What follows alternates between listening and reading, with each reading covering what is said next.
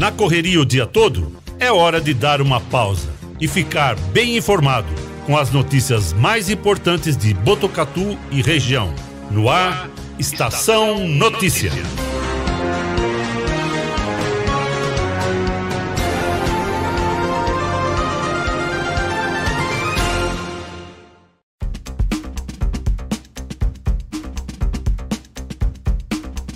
Quatro e vinte no ar a edição número 51 do Estação Notícia, o jornal da sua tarde. Uma produção da equipe do 14 News, o site de notícias de Botucatu e região.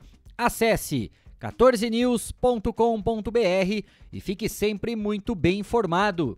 Quinta-feira, 21 de outubro de 2021. Hoje é Dia Nacional da Alimentação na Escola e também o Dia do Podcast. Na tela para você as imagens da câmera da M7 Monitoramento e Tecnologia, no alto do Boulevard Cidade, mostrando o céu azulzinho de Botucatu com algumas nuvens. Temperatura neste momento marcando 23 graus. Umidade relativa do ar está em 41%. Ventos de 13 km por hora. A mínima prevista para hoje é de 11 graus. Estamos ao vivo do nosso estúdio aqui no Boulevard Cidade, região central de Botucatu. E você nos acompanha pelo Facebook e YouTube do Agência 14 News, Facebook da Rádio Web Vitrine de Botucatu, Facebook da Integração FM de São Manuel e na sintonia 87,9 da Rádio Educadora FM de Botucatu. Equipe completa, Cristiano Alves, Guilherme Dorini, Cleiton Santos e eu, vamos juntos, levando para você muita informação, os fatos e os principais destaques de Botucatu e região. Como sempre, você é o nosso convidado. Participe do Estação Notícia com a gente. Mande a sua mensagem pelo nosso WhatsApp 99163 009 9163 0000. Código de área é o 14. Agora, 4 e 23. Destaques do dia no Estação Notícia. Botucatu tem seis pacientes internados no Hospital das Clínicas com o diagnóstico positivo para Covid-19. Quatro de... estão em UTI. Taxa de ocupação de leitos está em 42%. Boletim divulgado pela Secretaria Municipal de Saúde informou também que foram recebidos 153 testes negativos PCRs na comunidade e três positivos. Vacinação em adolescentes de 12 a 17 anos continua na cidade. Unidades de saúde estão abertas de segunda a sexta-feira, das 8 às 17 horas, para aplicação da segunda dose da vacina contra o novo coronavírus. Caio e Paulo Trombini, empresários, proprietários da Gizer Cervejaria de Botucatu, são os nossos entrevistados de hoje. Você participa com a gente mandando a sua mensagem pelo nosso WhatsApp 991630000. Os destaques da polícia: suspeito de assalto contra uma idosa de 68 anos é preso em Botucatu. O crime foi registrado na região da Vila Rodrigues. Diretor do D Intercept da Polícia Civil visita Botucatu e durante a agenda na cidade foram apresentados novos espaços da delegacia para atendimento de mulheres vítimas de violência doméstica e casos de maus tratos contra animais. No esporte, o Everton tem grande atuação e garante vitória do Palmeiras contra o Ceará fora de casa pelo Campeonato Brasileiro. Atlético Mineiro goleia Fortaleza, está bem perto da final da Copa do Brasil. Atlético Paranaense e Flamengo empatam em Curitiba pela outra semifinal da competição. Esses e outros destaques agora no Estação Notícia. Estação Notícia. Atenção à rede aí, tem um indivíduo aqui, quer ser? Destaques policiais. Destaques policiais. 4 e 25 abrindo o bloco com os destaques da polícia, trazendo as informações de um acidente registrado hoje aqui na região central de Botucatu. Segundo a Polícia Militar, um carro atravessava a Avenida Doutor Vital Brasil quando atingiu uma moto. O condutor da moto foi socorrido com ferimentos aparentemente leves pelo SAMU até o Hospital das Clínicas. O trânsito foi liberado em seguida. E imagens do momento ali do socorro, a vítima, a polícia militar esteve no local também uma equipe do SAMU, bem nesse cruzamento aí da Vital Brasil, que nós tivemos esse acidente próxima hora do almoço, mais ou menos 11 horas da manhã, que a nossa reportagem acabou fazendo esse registro aqui no centro da cidade. Mais um acidente aqui, Kleber, em Botucatu. Mais um, né? Mais um que vai para a estatística, vai para a coleção. Alguém que tentou, de alguma forma, atravessar a avenida, né? Não prestou atenção direito.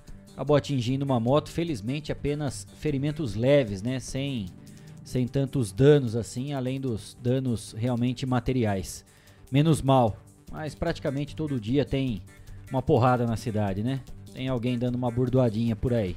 E se o SAMU foi atender, porque o bombeiro também estava empenhado em outra ocorrência de trânsito. Geralmente, quando não é o bombeiro, é porque ele está empenhado em outra ocorrência também de trânsito. 4 e 27 a Polícia Civil prendeu hoje o suspeito de praticar assalto contra uma idosa de 68 anos em Botucatu.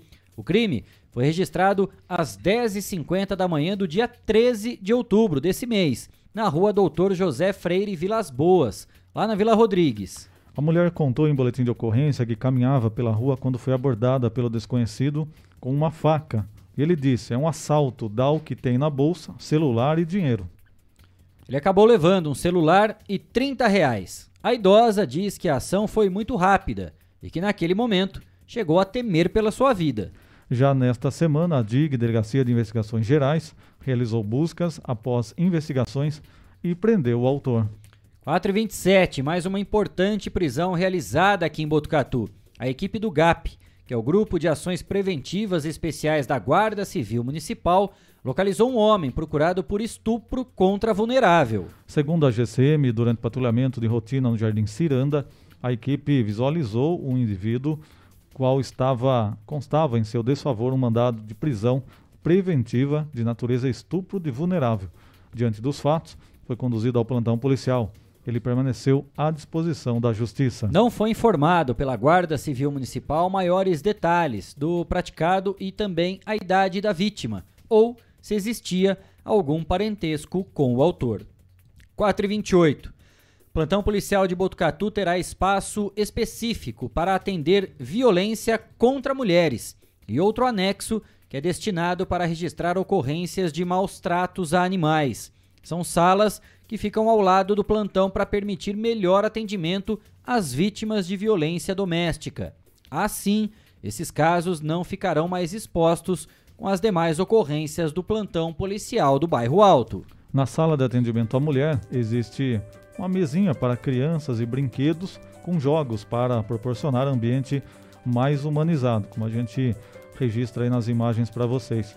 Também em anexo ao plantão foi reformada a sala para o registro de casos de maus tratos a animais. Policiais estarão destacados para essa função.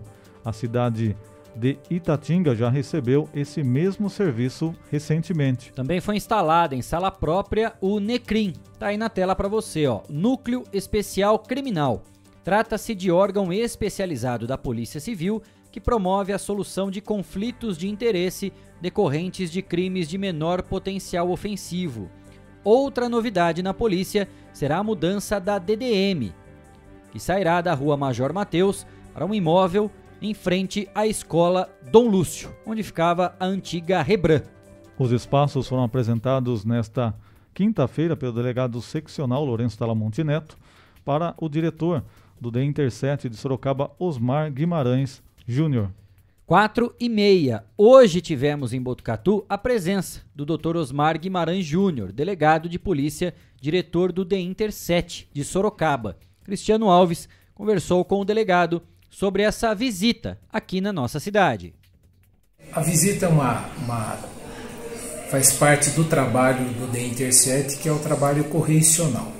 Nós fiscalizamos todas as seccionais eh, que fazem parte do The Inter 7 que são em número de cinco, Avaré, Botucatu, Itapeva, Itapetininga e Sorocaba, anualmente no segundo semestre de cada ano.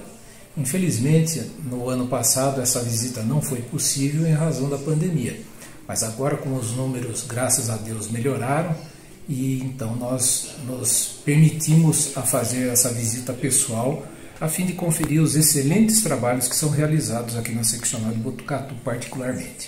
Para a população entender como que funciona essa questão das regionais de polícia. Tem regionais, subregionais, e cada uma tem o seu nome técnico, muitas vezes as pessoas não compreendem né, essa, essa subdivisão. Como que funciona a questão do The Interset e as seccionais também?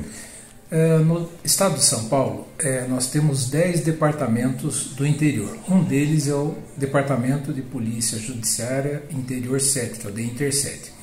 São cinco seccionais e dessas cinco seccionais somam-se 78 municípios e mais de 150 unidades policiais. Aqui então seria um braço do departamento sediado em Botucatu, que abrange diversas cidades é, aqui da região de Botucatu, Conchas, Porangaba, Bofete e assim por diante. Muito bem, qual tem sido o foco né, da Polícia Civil nesse momento, a linha de trabalho para que realmente a polícia alcance cada vez mais eficiência? É, toda tragédia tem o um lado bom. Infelizmente, é, a gente chega a essa constatação. A tragédia que eu falo é a pandemia. O que a pandemia nos proporcionou? Investir em inteligência e na informatização da, do registro de ocorrências. Então, nós investimos muito nesse último ano na, em tecnologia. Então, hoje, a fim de evitar o contato pessoal, as pessoas podem registrar as suas ocorrências através do celular ou do conforto da sua residência, no notebook ou num desktop. E a investigação também avançou nesse mesmo é, diapasão. Então, hoje, a investigação está muito focada em redes sociais, em softwares, em tecnologias que proporcionam uma investigação mais eficaz com provas mais contundentes. Muito bem, e qual que é a opinião hoje do senhor, né? O diagnóstico do trabalho que a Polícia Civil faz aqui na região de Botucatu.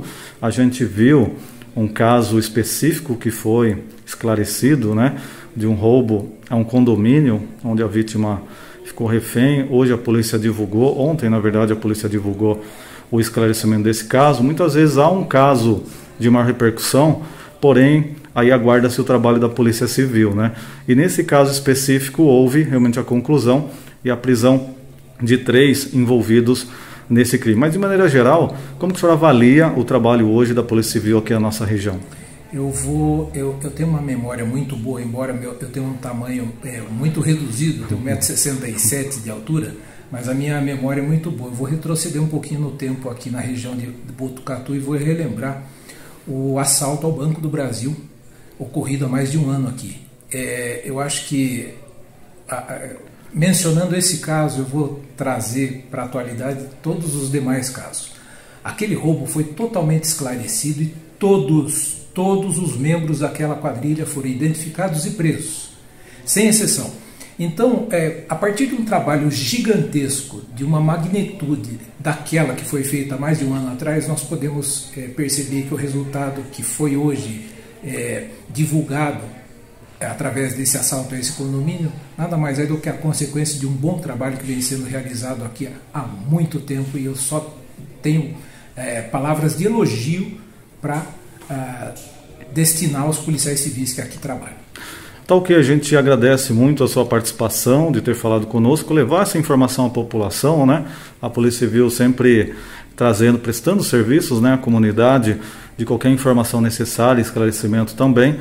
E qualquer novidade que o senhor queira também citar sobre essa reunião, sobre esse encontro, fique à vontade. Mas desde já a gente agradece a sua participação aqui conosco. Eu é que agradeço a oportunidade e gostaria de transmitir ao Coronel Semensati, que é o nosso companheiro da Polícia Militar, é, que chefia aqui o batalhão de Botucatu, e aos membros do Ministério Público e da Magistratura aqui de Botucatu, que nos dão maior apoio e trabalhamos em conjunto em prol da sociedade. Muito obrigado. Estação Notícia, o jornal da sua tarde. 4h35, tá aí, portanto, a entrevista feita pelo Cristiano Alves, né, com o delegado do The Interset, né, o Dr. Osmar Guimarães Júnior, que esteve visitando Botucatu hoje. Além de apresentar os trabalhos, né, fazer um balanço de tudo que vem sendo feito pela Polícia Civil, não só aqui em Botucatu, mas para toda a nossa região. ainda trouxe essas informações importantes a respeito de novos espaços que são colocados à disposição para todos nós, né? melhorando ainda mais o atendimento e o trabalho feito pela Polícia Civil. Né? Duas questões que chamam a atenção, que são esses espaços. Primeiro, um destinado para o atendimento específico para as mulheres vítimas de violência doméstica.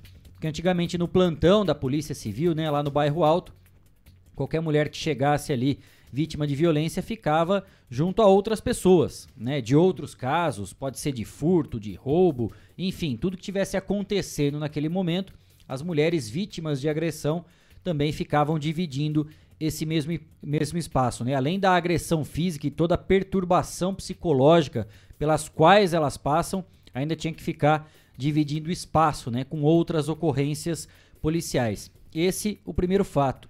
E o segundo essa questão de um espaço específico também para poder receber as denúncias de maus tratos a animais. Recentemente divulgamos aqui no site do 14 News e também no Estação Notícia que Itatinga já tinha à disposição essa estrutura, esse espaço. E muitas pessoas até questionaram, né? Itatinga já tem, que é daqui da nossa região, por que, que Botucatu, que é a sede da polícia realmente, que comanda, nós temos o batalhão, a própria Polícia Civil que coordena todos os trabalhos, por que, que aqui em Botucatu ainda não tínhamos essa estrutura? Tudo passou por uma adequação. Foi feita uma reforma, uma adaptação do espaço necessário para poder atender todas essas ocorrências. São essas novidades e o Dr. Osmar também, inclusive, trazendo informações. Pessoa muito simpática, acessível, né, Cris? Você que teve com ele hoje pela manhã acompanhando essa visita a convite do Dr. Talamonte, quem a gente aproveita também manda um abraço, sempre ligado aqui no Estação Notícia, nos passando todas as informações e atualizações dos casos envolvendo aqui a Polícia Civil de Botucatu. São essas as informações desse movimento, né? Uma autoridade policial que esteve na manhã de hoje aqui em Botucatu para conferir de perto e principalmente trazer o reconhecimento de todo o comando da Polícia Civil pelo belíssimo trabalho que é realizado aqui em Botucatu e toda a nossa região. Nesse evento estavam todos os delegados aqui da cidade, né, onde nós é, falamos um pouquinho ali com eles. Depois já falamos com o delegado do TEM Interset de Sorocaba. E o espaço ali onde a gente conferiu antes, como o Kleber estava explicando, é, as mulheres ficavam ali no plantão, na recepção. Logo em seguida tinha a sala de depoimento, depois já onde o agressor ficava preso. Então um escutava o que o outro estava falando, né? Ficava uma situação bastante complicada. Agora não, existe um anexo ali, onde é uma entrada independente, e ali, portanto, as mulheres conseguem dar o seu depoimento com uma tranquilidade maior, sem ter esse contato e sem contato também com outros casos que são apresentados ali no plantão. Então ficou muito bem adaptado dentro da realidade física também que o plantão tem. Então ficou muito bem adaptado ele tanto é, nessa questão das mulheres e também uma outra sala para atendimento somente de casos de maus tratos a animais, que é uma demanda que o pessoal vinha cobrando bastante aqui na cidade. 4h39 foram essas as informações da polícia, aqui no Estação Notícia. Jornalismo feito com responsabilidade para levar até você as notícias mais importantes do dia. De segunda a sexta, Estação Notícia, pontualmente às 4h20 da tarde. Eu tenho um recado para você agora e quero falar da Mix Potato, uma nova opção para toda a família. A Mix Potato já faz o maior sucesso em Botucatu. Lá você encontra diversas opções de batata recheada, lanches e porções. Vale a pena conferir e conhecer. A Mix Potato fica na Avenida Camilo Mazzoni, número 1588, lá no Jardim Paraíso.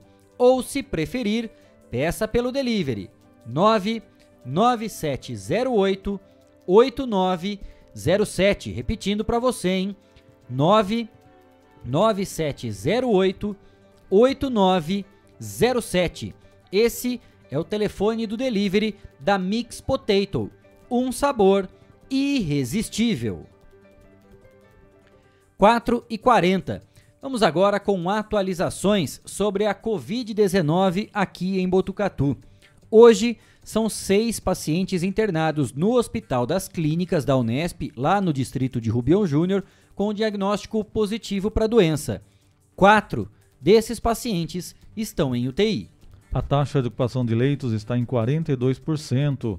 O boletim divulgado pela Secretaria Municipal de Saúde informou também que foram recebidos 153 testes negativos PCRs na comunidade e três positivos. Oito pessoas estão em quarentena, cumprindo os protocolos de segurança. 4 e 41. Vamos para os números em relação ao estado de São Paulo. Já são mais de 4 milhões e 300 mil casos de Covid-19 durante toda a pandemia. Infelizmente, 151.297 pessoas morreram. Há 3.905 pacientes internados em todo o território, sendo 1.841 em unidades de terapia intensiva e 2.064 em enfermaria. A taxa de ocupação de leitos de UTI no estado hoje é de 28,2% e na Grande São Paulo 36%. 4 e 42. Em meio à pandemia, uma boa notícia. A transmissão do novo coronavírus continua em queda, segundo o boletim do Observatório Covid-19 da Fundação Oswaldo Cruz, a Fiocruz. Com base em dados da semana epidemiológica número 41, referente ao período de 10 a 16 de outubro, houve reduções diárias de 4,8% no número de casos e de 3,6% no número de óbitos. Na semana 41 foram registrados no país médias diárias de 10 mil casos confirmados e 330 óbitos.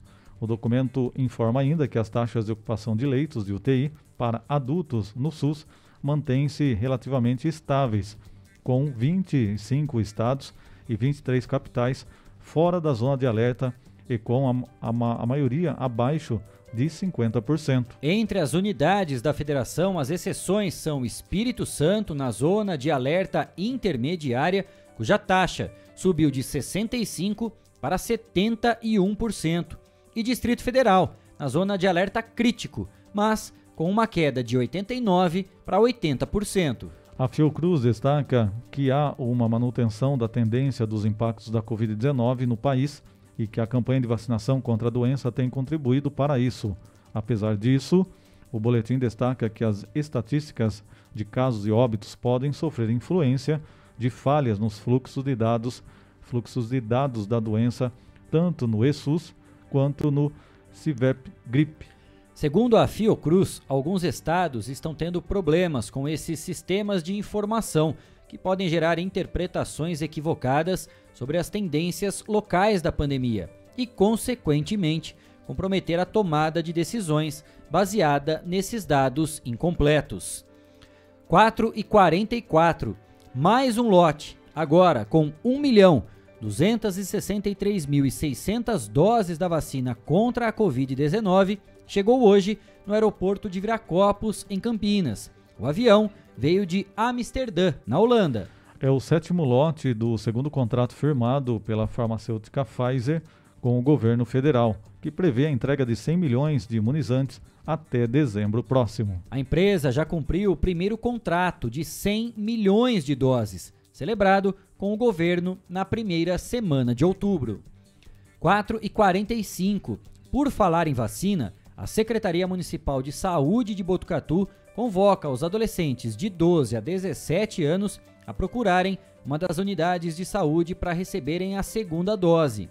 A vacinação ocorre em todos que já tomaram a primeira dose há oito semanas. Isso equivale a 56 dias ou mais e será realizada com o imunizante do laboratório Pfizer. As unidades de saúde continuem, continuam disponíveis para receber os adolescentes de segunda a sexta, das 8 às 17 horas. A vacinação de menores de 18 anos ocorre no estado de São Paulo com a utilização da Pfizer, de modo que a vacinação deste grupo está condicionada à autorização dos pais ou responsáveis legais. Pessoas nesta faixa etária devem estar acompanhadas de um adulto responsável podendo este proceder com a autorização verbal para o ato da vacinação.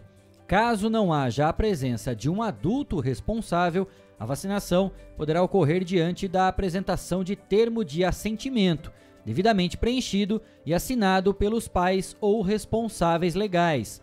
O termo de assentimento está disponível no site da Prefeitura de Botucatu. Também será necessária a apresentação de um comprovante de endereço do pa dos pais ou responsável legal. Todas as pessoas pertencentes a esses grupos devem comparecer às unidades, portando CPF, um documento de identificação com foto, RG ou passaporte e a carteirinha que comprova a primeira dose. 4 e 46 vamos falar de economia. Reportagem do site G1 traz a notícia de que o dólar opera em forte alta nesta quinta-feira, dia 21, após o ministro Paulo Guedes confirmar que o governo vai pagar 400 reais de Auxílio Brasil até dezembro de 2022 e falar em licença para furar o teto de gastos para financiar o benefício. Na hora do almoço, a moeda norte-americana saltava 1,61%, vendida a R$ 5,64, R$ 5,64. Na maior cotação do dia até o momento, chegou a R$ 5,67, renovando máximas que não eram atingidas desde meados de abril. Já o dólar turismo era negociado na casa de R$ 5,86. Isso nas casas de câmbio. Chega a superar R$ 6,20 nas compras da moeda em cartão pré-pago. Já a Bovespa opera em queda de mais de 2% em meio aos temores do descontrole fiscal. Na terça-feira, as notícias sobre as intenções do governo de pagar parte do Auxílio Brasil fora do teto de gastos já tinham azedado o humor dos mercados, provocando queda na bolsa, elevação dos juros futuros e aumento do dólar frente ao real. Ontem, o dólar fechou em queda de 65% a R$ 5,55, após ter atingido R$ 5,59. A fala do ministro Paulo Guedes dizendo que o governo estuda alternativas para viabilizar o valor de 400 reais para o Auxílio Brasil foi interpretada pelo mercado como o fim do teto de gastos, indicando uma derrota da equipe econômica na batalha contra planos de romper o teto de gastos. Tido como âncora fiscal do Brasil, o teto de gastos está em vigor desde 2016 e não permite o crescimento das despesas do governo acima da inflação do ano anterior, com o objetivo de reduzir o endividamento público e evitar um descontrole dos gastos públicos. O ministro disse que o governo avalia se o benefício temporário que irá vitaminar o novo Bolsa Família será pago fora do teto, o que demandaria uma licença para um gasto de cerca de 300 bilhões ou se haverá opção por uma mudança na regra constitucional do teto de gastos para acomodá-lo. Paulo Guedes defendeu que o governo busca ser reformista e popular e não populista, em meio a críticas generalizadas de que a burla ao teto de gastos seria uma medida eleitoreira e que não representaria uma mudança efetiva para o Bolsa Família. Portanto, com essa alta do dólar, principalmente do dólar turismo, né?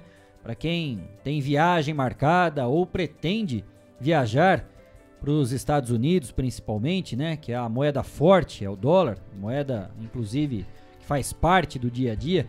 Para quem está pensando e sonhando em ver o Mickey lá, Cris, moiou, hein? Viagem, alguns itens, alguns itens que você precisa importar. É né? o país do passeio, da comilança e principalmente das compras, né? Tudo lá é muito barato, mas agora com o dólar a 6,20 tá complicando um pouquinho, né? Vai Eletrônicos, como é, vai ficar, é. né? É, a situação tá fácil não, o dólar em alta. E para quem pretende fazer isso, né? Hoje é dia de fazer aquela fezinha. Quem sabe você é o sortudo do dia. A Mega Sena sorteia nesta quinta-feira um prêmio acumulado em 21 milhões de reais. Este é o segundo sorteio da Mega Semana da Sorte que tem concurso ainda neste sábado, dia 23. As apostas podem ser feitas nas casas lotéricas credenciadas pela Caixa em todo o país ou pela internet. Aposta simples com seis dezenas marcadas custa R$ 4,50. R$ 4,50. Agora trazemos aqui no Estação Notícia um pedido de ajuda. Na tela para você, a foto da Cacau, que precisa urgentemente de uma transfusão. E por isso, depende de um doador de sangue. Caso você tenha ou conheça alguém que tem um animal que possa ser um doador, é só levar no Hospital Veterinário da Unesp e dizer que é a doação para Cacau. O doador canino deve ter de 1 a 8 anos, mais de 25 quilos, ser dócil e saudável e estar vacinado, sem pulgas e carrapatos. Importante também evitar animais obesos. Quem tiver disponibilidade para essa causa nobre, é só entrar em contato com a Luana. O telefone dela, anote aí, 997 26 18 67. Vou repetir o telefone para você marcar direitinho, entrar em contato com ela, 997 26 18 67. Ela inclusive se coloca à disposição para buscar e levar de volta o anjinho doador. Tá aí na tela para você a Cacau, que está precisando dessa transfusão aí. Portanto, quem puder contribuir com essa causa, né, com essa ação nobre também, se tiver um animalzinho dócil que possa ser o doador, né, esteja saudável em condições ótimas para ser um doador, a Cacau está precisando. É só ir lá no Hospital Veterinário da Unesp dizer que a doação é para Cacau. 4h52, hora de informações e dicas importantes sobre os cuidados com os nossos animaizinhos de estimação. É o Estação Pet, com a médica veterinária doutora Luanda Cipriano. Confira agora o episódio 2 do Estação Pet. Estação Pet. Prestação de serviço e dicas para o seu animal de estimação. Agora, no Estação Notícia. Olá pessoal, tudo bem com vocês? Eu sou a doutora Luanda. Nós estamos aqui no programa Estação Pet. Hoje nós vamos conversar sobre posse responsável. Pessoal, posse responsável é como, é o que você precisa para ter um animal de estimação. Para ter um animal de estimação, não basta você gostar de animais, você precisa ter condições de, de suprir todas as necessidades dele. Por exemplo, boa ração, vermífugo que ele precisa tomar a cada quatro meses, vacinas que precisam ser importadas, aplicadas pelo médico veterinário ele, quando filhotinho, precisa de três doses, depois serão doses anuais, né? E na verdade não é somente a múltipla no caso dos cães e no caso dos gatinhos, e também precisa da antirrábica, tem a vacina de gripe, né? Além disso, ele precisa de atenção, né? Então, se você não tem tempo para se dedicar ao seu animal, passear com ele, então reveja se você realmente tem o perfil para ter um animal de estimação. Então é isso, é o seu tempo, a sua condição financeira para dar tudo que ele necessita. Verifique se você tem alergia ao pelo do animal. Se você tiver, não é uma boa escolha ter um animal na sua casa. E animal também não é brinquedo de para criança. Então, se você tem criança e, essa, e você acha que essa criança pode machucar este animalzinho, reveja se você pode ter um animal de estimação. Pessoal, espero que vocês tenham entendido a mensagem de hoje. Se tiverem alguma dúvida ou sugestão, mandem no meu Instagram, é doutoradra.luanda.vet, tá aparecendo aqui para vocês. E é isso, pessoal. Até a próxima semana. Um abraço a todos e desejo um ótimo restinho de semana. Estação Pet. Prestação de serviço e dicas para o seu animal de estimação.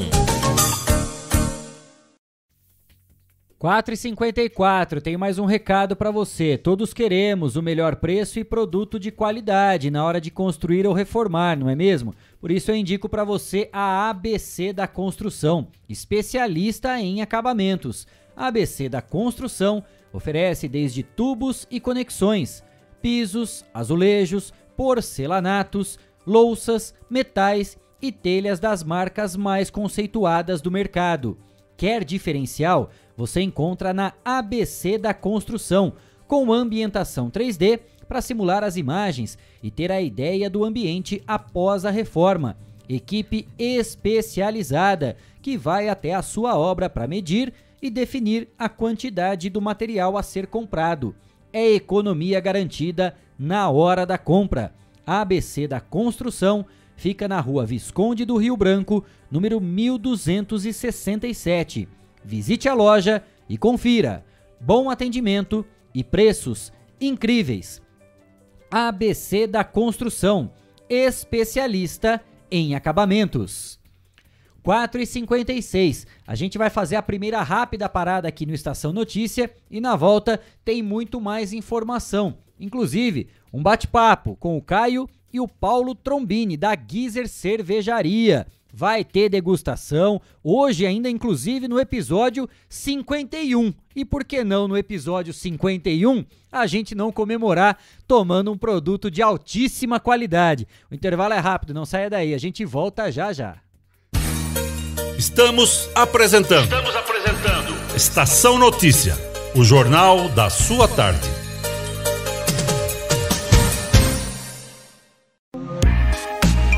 Esteticar, seu carro merece ficar como novo. 22 anos atendendo Botucatu e região com uma equipe especializada e garantindo sempre o melhor serviço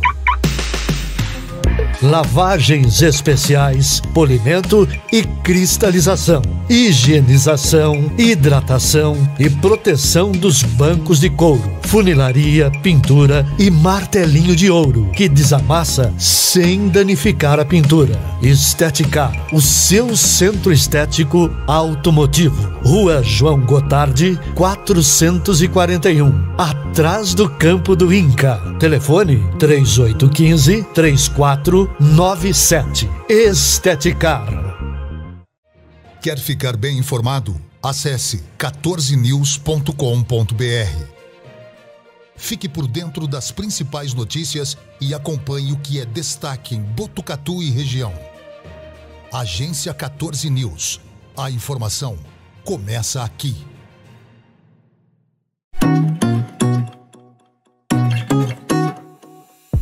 Só nas telas da usina multimídia você leva a sua marca para mais de 40 mil pessoas por dia. Isso mesmo, são mais de 25 TVs espalhadas em diferentes pontos de Botucatu e São Manuel. Pontos com um grande fluxo de pessoas onde a sua propaganda é vista longe da correria e do estresse. E claro, com a atenção máxima que ela merece.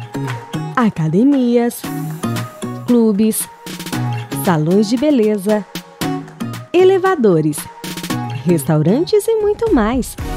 Usina Multimídia, a maior rede de TVs indoor do Centro-Oeste Paulista. Anuncie!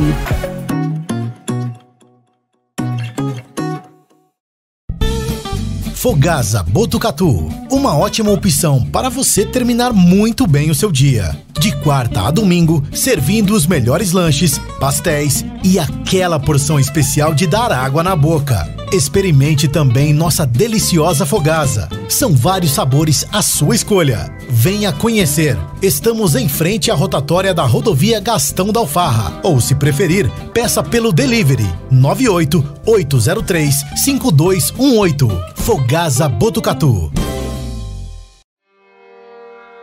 A cada dia, um novo desafio. Nesse momento de incertezas, mais do que nunca é preciso transformar ideias em oportunidades.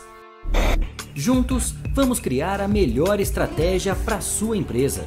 A Smart Comunicação é uma agência especializada em jornalismo, marketing e publicidade e propaganda.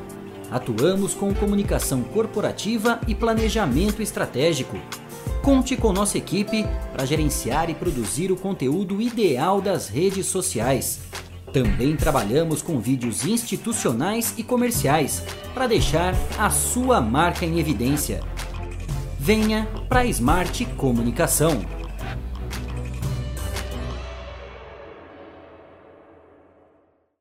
Descobrimos que um lanche não somente pode alimentar o corpo, mas também a esperança de muitas vidas. Vem aí o MacDia Feliz. Será no dia 23 de outubro. Não se esqueça, compre um Big Mac e ajude a Oncologia Pediátrica do HC. Afinal, não é somente um lanche, é solidariedade. Voltamos a apresentar Estação Notícia, o jornal da sua tarde. Pontualmente 5 horas, voltamos com a edição número 51 do Estação Notícia, o Jornal da Sua Tarde. Você nos acompanha pelo Facebook e YouTube do Agência 14 News, Facebook da Rádio Web Vitrine de Botucatu, Facebook da Integração FM de São Manuel e também na sintonia 87,9 da Rádio Educadora FM de Botucatu. Como sempre, você é o nosso convidado. Participe do Estação Notícia com a gente. Mande as suas mensagens pelas nossas redes sociais e também pelo nosso WhatsApp 99163 0000 99163 0000.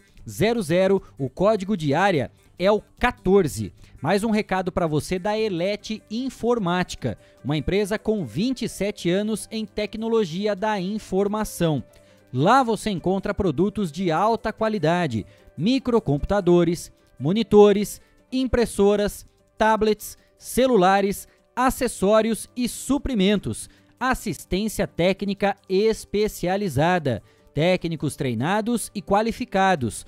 Na Elete Informática, você compra sem sair de casa. Acesse elete.com.br. Elete Informática, segurança e experiência. O telefone é o 3815 2078 ou pelo WhatsApp 99141 0408. Elete Informática. 5 e 2. Como a gente já anunciou aqui no bloco anterior, a gente tem a alegria de estar tá recebendo aqui no estúdio do Estação Notícia o Caio e o Paulo Trombini, da Gizer Cervejaria, vão poder falar pra gente a respeito dessa história, da empresa, dos produtos que são comercializados contar muita história boa também, porque daqui a pouco eles vão começar a degustar aqui na edição número 51 e a gente sabe daquele ditado, né? A bebida entra, a verdade sai que sai facinho, facinho. Primeiro vamos dar boa tarde para a rapaziada também. Paulo e Caio, boa tarde. Obrigado por terem aceito o nosso convite. Bem-vindos ao Estação Notícia. Tudo bem? Como vai? Certo. Tudo bom? Bem. É, primeiramente é um prazer é, estar aqui com vocês hoje, falar um pouquinho desse assunto que eu acho que todo mundo gosta, ah, que é a cerveja. A paixão nacional, é. né? Então a gente veio aqui contar um pouco da nossa história, dos nossos projetos futuros. É, e como que a Guizer se encontra hoje no, no cenário aqui na região em Botucatu. Vamos falar, ó, vocês, para terem montado a Geezer, são apaixonados por cerveja. Tomavam aquela cervejinha, seja no churrasco, no encontro entre amigos. Como surgiu a ideia de vocês juntarem e organizarem para poder montar a empresa realmente? Conta um pouquinho da história de como surgiu a ideia e como ela tá hoje também, para a gente já montar toda essa estrutura de vocês aí. Bom, na verdade, muito antes da ideia de ter a empresa em si, começou com, como um hobby pra gente, principalmente o meu irmão que puxou a ideia. E ele na época morava lá em Campinas e ele começou a fazer isso lá, né? Eu fui entrando depois de gaiata aí, por, por, assim dizer. Mas ele começou lá e foi super legal, né? Foi. É, eu trabalhava numa, numa indústria química como engenheiro de processos, então eu tinha bastante afinidade com processos industriais. De fazer, eu fazia adesivo, na verdade. E aí eu queria alguma, um hobby, alguma coisa pra fazer em casa para dar uma relaxada. Foi aí que eu comecei a estudar e comecei a fazer cerveja na, na lavanderia do meu apartamento. e aí foi, foi aumentando, o pessoal queria tomar, a gente começou a rachar os custos dos insumos, foi virando uma confraria. Até que um dia eu falei, ah, vou comprar uma, uma panelinha maior, vou botar lá em Botucatu, que é a minha família toda daqui. E aí a gente colocou, começou a montar a empresa aqui e ela começou a ganhar corpo e foi indo, né? E o pessoal começou a gostar e foi, e foi crescendo. A gente ficou um ano no barracão, praticamente assim, era um barracão enorme. Só colocando as coisas do jeito que teria que ser as normas para ter tudo certinho. Era uma, uma cozinha com três panelinhas na época de 250 litros cada. E dois tanques, um de 500 e um de 1000 litros. Então a gente começou com 1.500 litros de tanque. Zero funcionários, só Pra vocês mesmo no final de semana já, né? E, era é, então, isso. era pra família. Era quase isso. era pra família alguns amigos, outros já ficavam sem já, que não dava pra todo mundo. Então foi assim, foi um tiro no escuro que a gente falava, Vamos arriscar? Vamos. Vamos pagar o quê? Vamos pagar um aluguel no começo e comprar uns equipamentos aí. Aí ele, meu irmão brincou, né? Porque é, se der errado, a gente joga esses equipamentos pro nosso rancho lá e, e tá faz pra festa. gente. Prejuízo não sai, né? Não. O produto a gente mesmo consome. Desse momento, né, para sair da lavanderia do apartamento e montar um espaço muito mais organizado, estruturado? Qual foi o período, né? O tempo para vocês se adequarem, se organizarem, juntarem a grana realmente para começar o investimento, que eu tenho dúvida que agora foi muito maior. Mas até esse primeiro passo mesmo de agora a brincadeira ficou séria. É. É, vamos avançar, avançar um pouquinho nisso aqui. Esse primeiro passo, desde projeto até começar a produzir o primeiro litro de cerveja registrada no mapa, foi um ano e meio. Um período um pouco longo. A gente testando receitas, aí qualificando equipamento, é, ajustando a receita no equipamento novo, né? Que naquela época era esse equipamento que o Caio estava comentando agora de 250 litros. E aí vem fazer o registro do mapa, todas as lic- licenças que tem que ter, a CETESB, tudo isso daí foi tudo a gente que foi estudando e foi fazendo por conta própria. Então levou um tempo.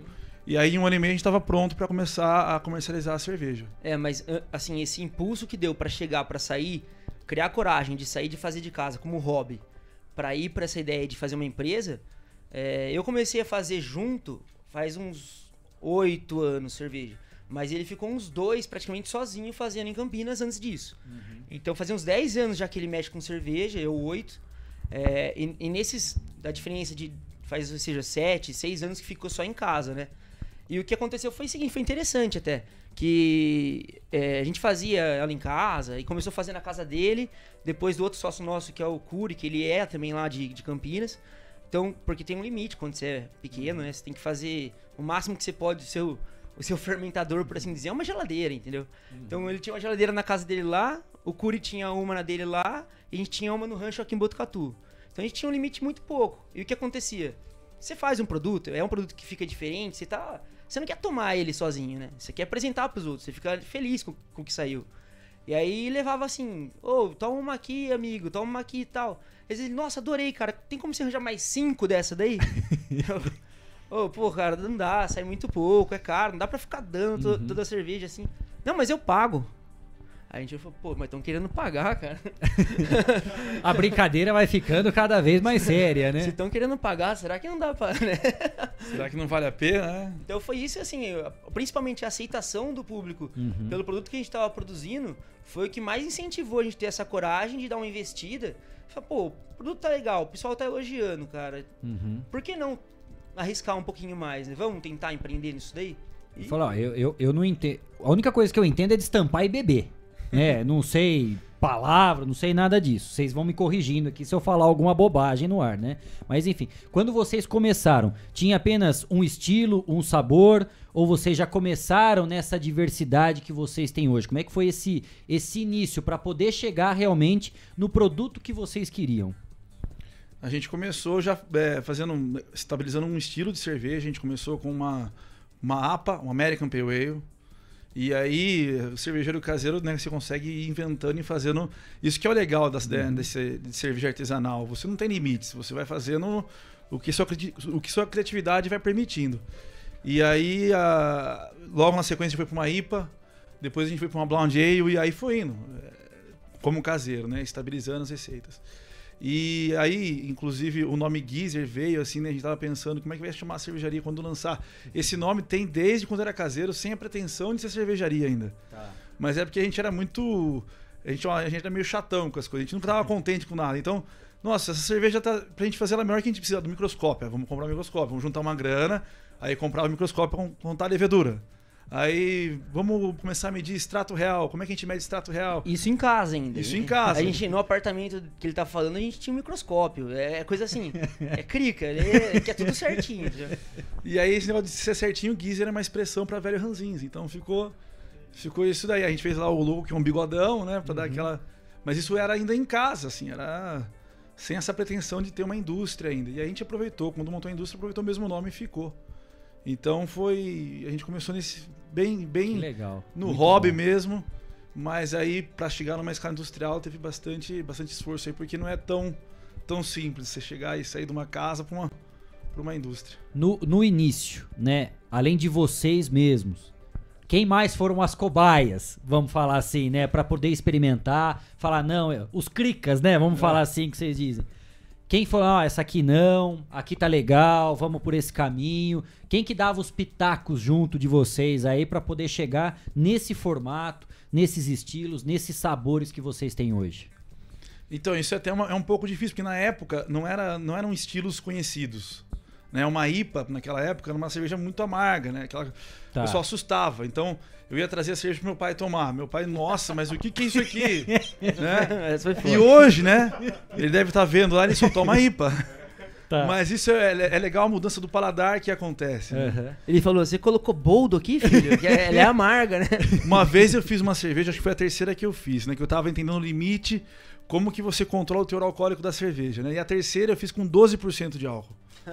Aí eu trouxe pro meu irmão tomar, né? Porque ele foi meu cobaia. Cerveja ou absinto os caras estão fazendo? Vai falar pra você, o- o louco, efeito meu. que deu, tá ali. Olha, ressaca uns quatro Ele- dias, né? Ele tomou duas long neck e falou assim, nossa, cara, tô passando meio mal. Ele não me falou o teor alcoólico dessa O- vez. a Ele- rotação da Terra tá maior hoje, né, Ele cara? me entregou e deu, e beleza.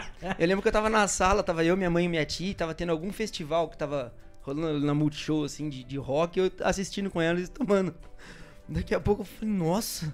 Aí eu liguei pra ele, cara, falei, ô, ô Ju, como é que, cara, a cerveja tá muito forte, aconteceu ali? Então, Caio, deu um probleminha aqui uma hora e essa aí saiu com 12,5%, 13% de álcool. Eu falei, ô louco, cara, essas coisas você avisa antes, não agora que eu já bebi. E como é que tem sido, né, o, o feedback dos amigos, dos próprios clientes mesmo, em relação aos sabores, aos estilos que vocês oferecem hoje? Eu falo assim, ó, nós temos um cara aqui que é apreciador de cerveja. O Cristiano, ele só não toma acetona porque tira o esmalte do dente. O resto, o que der, tá mandando bala.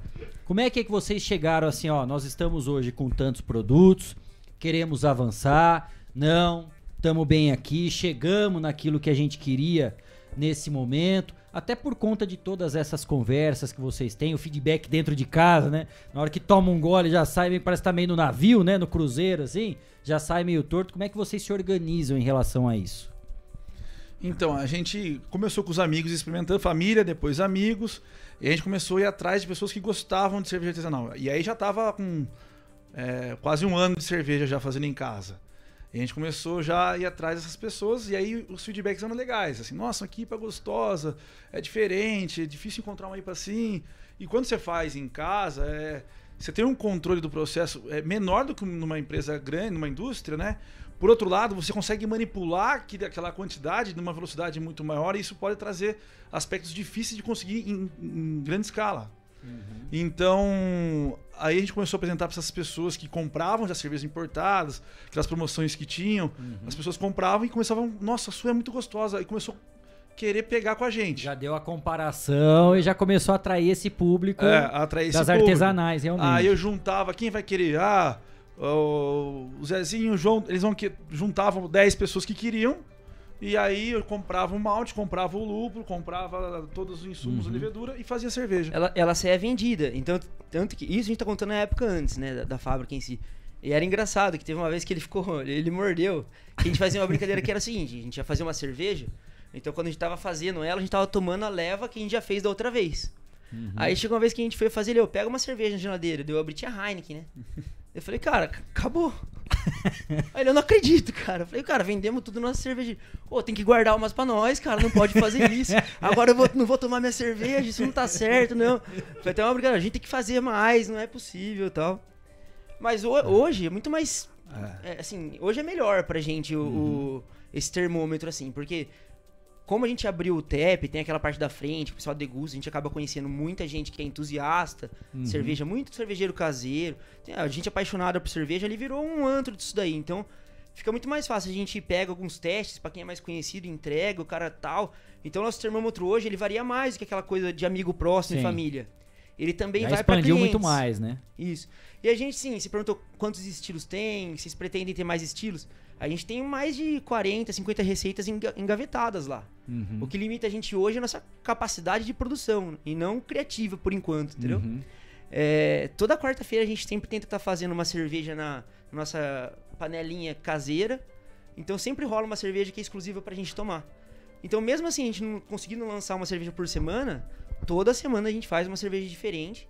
E daí a cada dela sai alguma assim, oh, essa ficou tão bacana que acho que a gente tem que replicar ela na cozinha grande. E a gente acabou, inclusive, de riscar toda a quarta-feira nossa de agenda, né? Pra gente estar à disposição para ser essa cobaia, sem problema algum.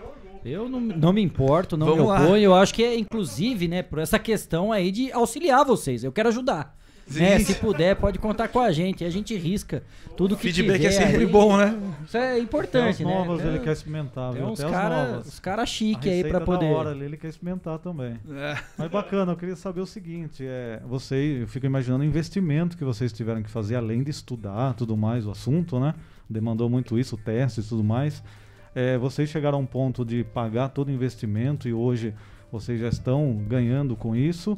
Como que é isso? Porque o investimento, tudo que você monta é muito dinheiro que vai, né? Documento, equipamento, como que tá o momento de vocês? É, ter o payback total ainda é muito cedo. A gente não consegue ter esse.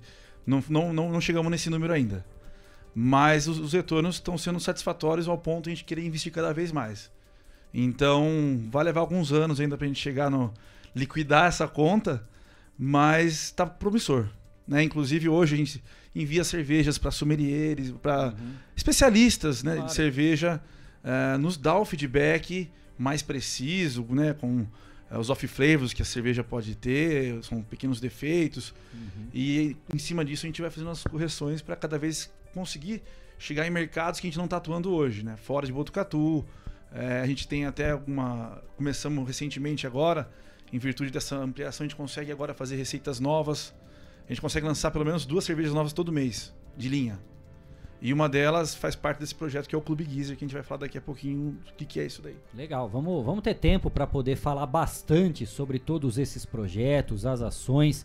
Até assim, ó, para quem não conhece, para quem é só degustador, né, para quem gosta de tomar, que é o meu caso, mas não entende absolutamente nada de estilo de tudo isso, acho que é legal estar explicando o que que é uma IPA, né, o que que ela se difere dos outros estilos, pra gente poder explicar para as pessoas também o que que é e até aguçar a curiosidade para que elas experimentem, porque cerveja artesanal é realmente uma delícia. Tirando quando erra a mão e chega para 40%, que você toma um gole e já começa a dar pirueta aí, né? Mas enfim, vocês puderem explicar um pouquinho, né, o, o que que significa esses estilos, a questão da IPA, da APA, da UPA, de tudo que vocês têm à disposição aí. Bom, na verdade, assim, é... estilo de cerveja é, são inúmeros. E a possibilidade de criar cerveja com esses estilos é maior ainda hoje em dia, né? A gente brinca que uma coisa que há pouco tempo atrás está estourada, assim, pouco tempo eu falo assim, anos já, mas Uhum. é, é pouco para a história da cerveja, né? É, adjuntos. Por exemplo, é, semana passada, hoje, a gente tá fazendo uma cerveja que foi essa que saiu daquela panelinha que eu tava brincando. Uhum. Ela é uma sour, cara, uma cerveja que ela tem adição de bactéria para ter acidificação. Depois a gente usa de adjunto fruta. É, é uma coisa que assim, é uma sour, é uma sour, mas pô, é uma sour que vai fruta, vai. Você pode brincar com madeira, você pode brincar. Até variação de sal na cerveja vai mudar o estilo dela. Mas falou assim, entre uma blonde ale, uma APA, uma IPA, basicamente o que vai mudar são é, teor alcoólico, a cor da cerveja, o amargor que ela traz, a característica que ela deixa na boca depois.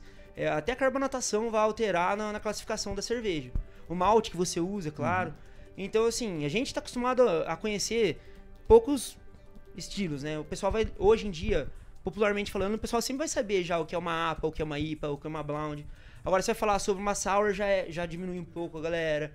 Uma Russian Imperial Stout diminui mais. A gente tá com uns projetos de trazer umas coisas diferentes, que é um pouco da escola belga, que a gente não costuma Uhum. fazer. Nossa escola é a escola muito mais americana, Uhum. que é essas cervejas mais lupuladas e tal. Uhum. Mas, cara, é um universo, assim, enorme. Dá pra. Nossa, infinitas possibilidades ali. sobre a IPA, né, que eu acho que é um estilo que está muito popular no Brasil hoje, não só no Brasil, como nos Estados Unidos, ainda é um estilo que dificilmente sai da moda, porque o protagonista acaba sendo o lúpulo. Uhum. E o lúpulo ele é uma, uma, uma flor, né, ele, é um, ele é um ingrediente da cerveja que traz um- uma complexidade muito grande de aroma e sabor, né? É, Desde se você se eu pegar o mesmo lúpulo e der para cada um nessa sala aqui experimentar, cada um vai lembrar uma fruta, vai lembrar ou uma, uma parte floral, uma parte herbal. Então ele é muito complexo e muito legal de usar. Então as ela- elas estão bastante populares nesse por essa razão. E a IPA, né? Qual que é a característica da IPA? Qualquer IPA, né? tem é, dividido em dois estilos de IPA, né? A IPA que é uma West Coast IPA e a New England IPA, que são as Juices. São os dois mais famosos que são comercializados hoje.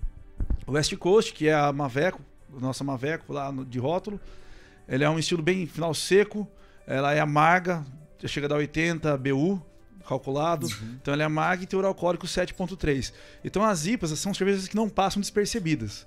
E a Maveco ela puxa um amargor maior. Já a Juice, que é a nossa Gravity de rótulo, a Juice ela é uma cerveja que ela tem já uma base mais aveludada, ela leva trigo e aveia na construção dela. Aí. Ela, essa é a Maveco. Que chique, hein? E a Gravity já não é amarga como é a Maveco, mas ela traz um outro lado do lúpulo que é a parte aromática e sabor. Porque do lúpulo você extrai né, amargor uhum. e extrai aroma. Então por isso que a IPA é muito popular, porque você consegue fazer né, muita. A, diversidade que você consegue atingir com um estilo que é a IPA é só nesse estilo já é infinito. Legal. A conversa tá muito boa, mas até agora não escutei destampar nenhuma, hein, Gui? Ainda o, o, o, vamos ver mesmo não saiu. São 5h21, a gente vai fazer uma rápida parada aqui no Estação Notícia e a gente já volta com muito mais bate-papo, mais informação, mais aprendizado sobre a cerveja e principalmente toda a história da Geyser. A gente vai falar muito a respeito disso ainda aqui no Estação Notícia nessa edição número 51. Ó o barulhinho, ó. Oh, maravilha! O intervalo é rápido, a gente volta já já. Estamos apresentando. Estamos apresentando. Estação Notícia, o jornal da sua tarde.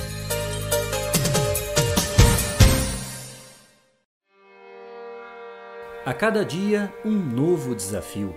Nesse momento de incertezas, mais do que nunca é preciso transformar ideias em oportunidades.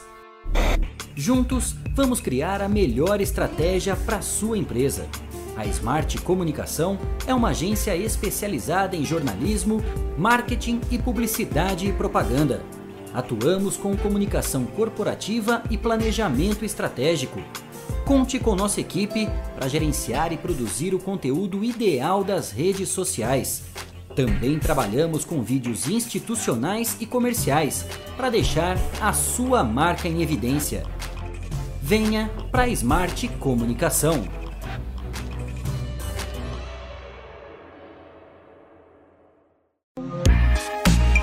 Esteticar. Seu carro merece ficar como novo. 22 anos atendendo Botucatu e região com uma equipe especializada e garantindo sempre o melhor serviço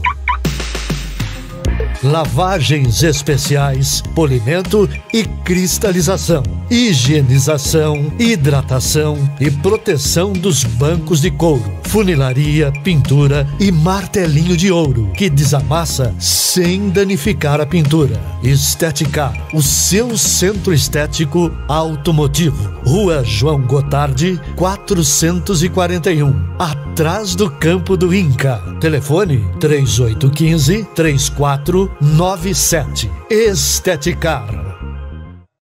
Descobrimos que um lanche não somente pode alimentar o corpo, mas também a esperança de muitas vidas. Vem aí o MacDia Feliz. Será no dia 23 de outubro. Não se esqueça, compre um Big Mac e ajude a Oncologia Pediátrica do HC. Afinal, não é somente um lanche, é solidariedade. Fogasa Botucatu. Uma ótima opção para você terminar muito bem o seu dia. De quarta a domingo, servindo os melhores lanches, pastéis e aquela porção especial de dar água na boca. Experimente também nossa deliciosa fogasa. São vários sabores à sua escolha. Venha conhecer. Estamos em frente à rotatória da rodovia Gastão da Alfarra. Ou, se preferir, peça pelo delivery 98 803 5218. Fogasa Botucatu.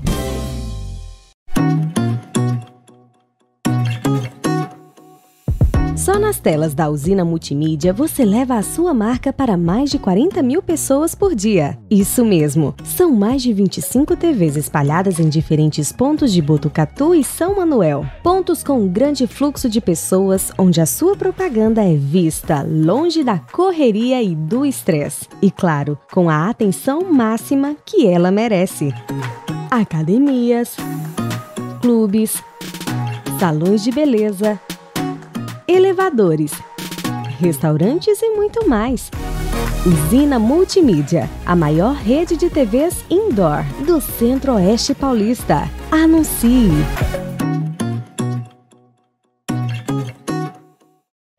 Quer ficar bem informado? Acesse 14news.com.br.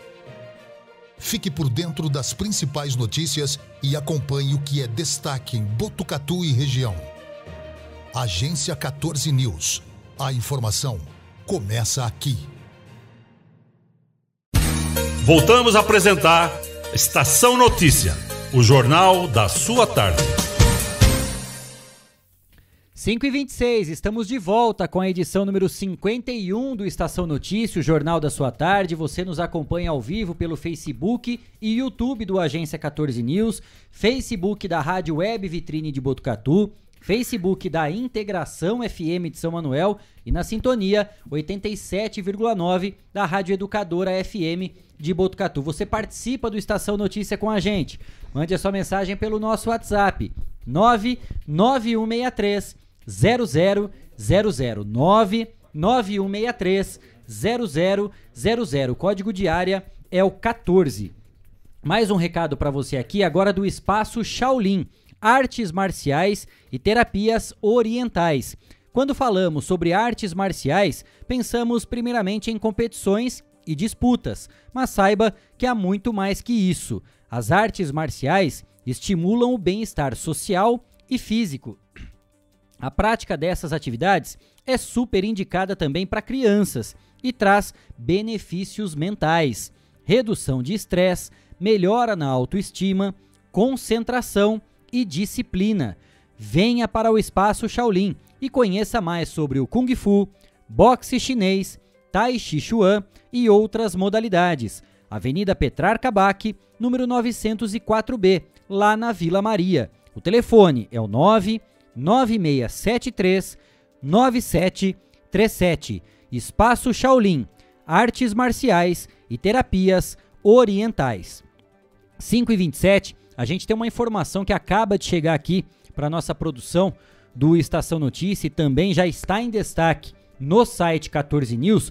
Ontem, aqui na edição 50 do nosso jornal, a gente falou a respeito de um júri que seria realizado hoje pela manhã na cidade de Itatinga, né, Cristiano Alves? E você já tem as informações a respeito desse julgamento. Exatamente, julgamento então iniciado hoje às 9 horas da manhã desta quinta-feira. Conselho de sentença do Tribunal do Júri de Itatinga absolveu Luiz Fernando Lopes da acusação de homicídio.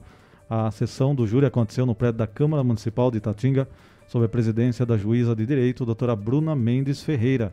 O acusado foi processado sob acusação que no dia 11 de fevereiro de 2017, por volta das sete e meia da noite, nas imediações do denominado trailer do Lê, situado no recanto dos Cambarás, em Itatinga, desferiu um tiro contra André de Jesus Alves, nele causando ferimentos que foram a causa da sua morte. O promotor de justiça, Dr. Bruno Lessa, Bruno Lessa Marinho, sustentou em plenário que o acusado agiu com manifesta intenção homicida, utilizando-se de uma espingarda calibre 36, pleiteando então, portanto, a sua condenação. Os advogados criminalistas doutora Rita de Cássia Barbulho e Dr. José Roberto Pereira sustentaram a tese de legítima defesa, alegando que a vítima agrediu o acusado e que o tiro foi desferido em sua legítima defesa.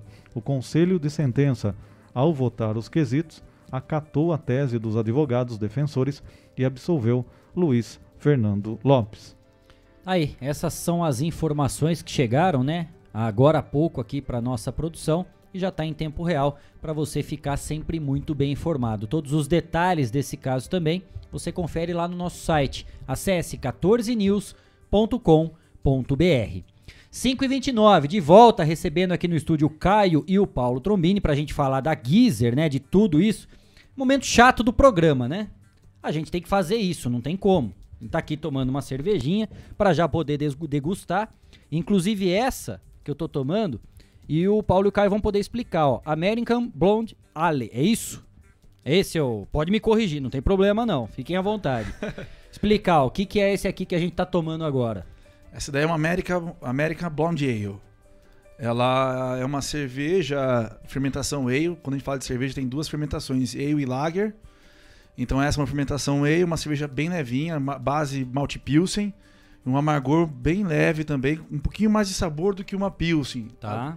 Então ela é uma cerveja bem leve, a nossa cerveja de entrada seria. Né? Uma cerveja que. A... Essa já foi a long neck apenas nesse nosso intervalo. e se eu tô falando legal ainda, então é porque ela é mais leve, mais tranquila. Ainda não tô pisando na bola, né, gente? Por enquanto. Aqui a gente tem bastante participação pelas nossas redes sociais também. Primeiro é um cara que vocês conhecem bastante. Pedrinho Torel. Boa tarde, pessoal do 14 News Estação Notícia. Caio e Paulo, grandes amigos, empresários visionários de Botucatu. Inclusive estarei tocando na Geezer neste sábado, a partir das 7 da noite, animando o tap room mais famoso do Brasil. Parceiro ele Você ou não? vê que é amigo mesmo, né? Se a gente boa, teve, teve, com a gente aqui sexta-feira, no Eu Sextou, vi. mandando muito som pra gente. Tá aqui também com a gente pelo YouTube o Douglas Iglesias, mais conhecido como Pudim. Pudim. Conhecem o Pudim? Oh. Boas tardes, salve para os amigos da Gizer, exemplo de empreendedorismo do nosso município. Pelo nosso WhatsApp, tem uma pergunta aqui do Sérgio Cardoso. Por que as cervejas, digamos que artesanais, ocuparam tanto espaço dentro de tantas marcas absolutamente maiores e com mais poder financeiro? Então, é, o que eu acho, o que eu venho notando nesses anos né, que eu estou é, trabalhando com cerveja artesanal, desde consumidor até empreendedor, é, o, que, o que chama muita atenção é, é o sabor. É o sabor. É, você consegue colocar, adicionar fruta na cerveja, você adiciona madeira na cerveja. As IPAs trazem um sabor muito presente, combina muito a harmonização com comida, com uhum. churrasco, com hambúrguer, com peixe, com pizza. Então ela é, é um produto muito diferente para quem está acostumado com a cerveja convencional. Tá. Que são as cervejas das, das, grandes indústrias. Então é como se fosse um outro produto mesmo, assim. E, e, o sabor atrai muito as pessoas. E a hora que começa a tomar e, e gostar né, do sabor mais acentuado de lúpulo ou do, o doçor do malte residual que tem, uhum. é, dificilmente você consegue tomar outra, voltar a tomar uma cerveja mais fraca, porque o paladar muda muito. Sim ele fica muito seleto. Essa aqui agora é a Maveco. Essa é a Maveco. Vai tá, o pessoal tá mostrando para vocês aí a, a lata da Maveco. Explica pra gente o que, que é essa Maveco aí mais uma vez, Paulo e Caio. A Maveco é a nossa é a nossa IPA, ela é uma cerveja bastante procurada lá na Guisa. O pessoal chega e fala, me vem uma Já entendi o porquê, porque na primeira golada aqui é. já é boa, é e boa, a, gostosa. O estilo dela é uma West Coast IPA. Então ela é um estilo de final seco, resinosa, tem um amargor já bem mais aparente, é cítrica, traz um pouco do pinho. Uhum. É uma cerveja nesse estilo assim que acho que é, é, um estilo bastante popular de IPA e que tem uma drinkabilidade grande, ou seja, você toma um gole, depois de alguns minutos você quer tomar ela de novo. Essa aqui é assim. Tem aqui mais uma pergunta que chegou pelo nosso WhatsApp da Fátima Helena. Quais as dificuldades para crescer uma marca de cerveja em meio a tantas empresas maiores também? Ah, pra, assim, dificuldades são númeras, né? A gente teve, na verdade, uma facilidade grande em Botucatu para crescer aqui por conta da, da, boa aceitação do público para nossa marca aqui. Uhum. O Botucatu abraçou a gente de uma maneira muito ah, carinhosa, assim, por assim dizer. Hoje, nos maiores bares e restaurantes da cidade, a gente está presente. É, o pessoal vem atrás, é parceiro. O pessoal faz propaganda da nossa marca, cara. É bem legal. E claro, né, a gente não, não é uma empresa grande, você não tem aquele, aquele aporte que tem uma, uma brama para chegar e falar, ó, oh, vou te pôr uma chopeira aí, vou colocar sua fachada. Imagina. Uhum. O pessoal vai compra a chopeira mesmo e chama a gente para pôr a marca no lugar, sabe? Porque gosta. Que legal. A nossa porta mesmo sempre foi aberta, mesmo antes de ter o tap room lá de a gente conseguir dar uma reformulada ali, melhorar a visual do lugar e tal. Mesmo antes disso, a gente sempre teve com a porta aberta, quem queria entrar, a gente sempre deixou visitar tal. Nunca teve esse negócio de cobrar visita, porque a gente sempre entusiasmado, né, para contar. Todo mundo muito feliz para falar o que tá acontecendo ali dentro. E, inclusive, acrescentando um pouco na, da outra pergunta, é, uma coisa que eu acho que o artesanal é, ajudou muito essa galera a, a ir atrás e querer é pelo a capacidade da gente ser mais audacioso, né? Uhum. É, a gente vai brincar ali com um lote, igual a gente colocou uma cerveja, até um spoiler aí, galera. A gente fez uma cerveja agora que vai ter, ideia do meu irmão, inclusive, vai ter goiaba com marshmallow derretido e amora. Pô, olha que coisa estranha, esquisita. Eu mesmo nunca tinha visto, a gente deu uma procurada por cima, não achamos nada. Então vai surgir uma cerveja dessa, assim.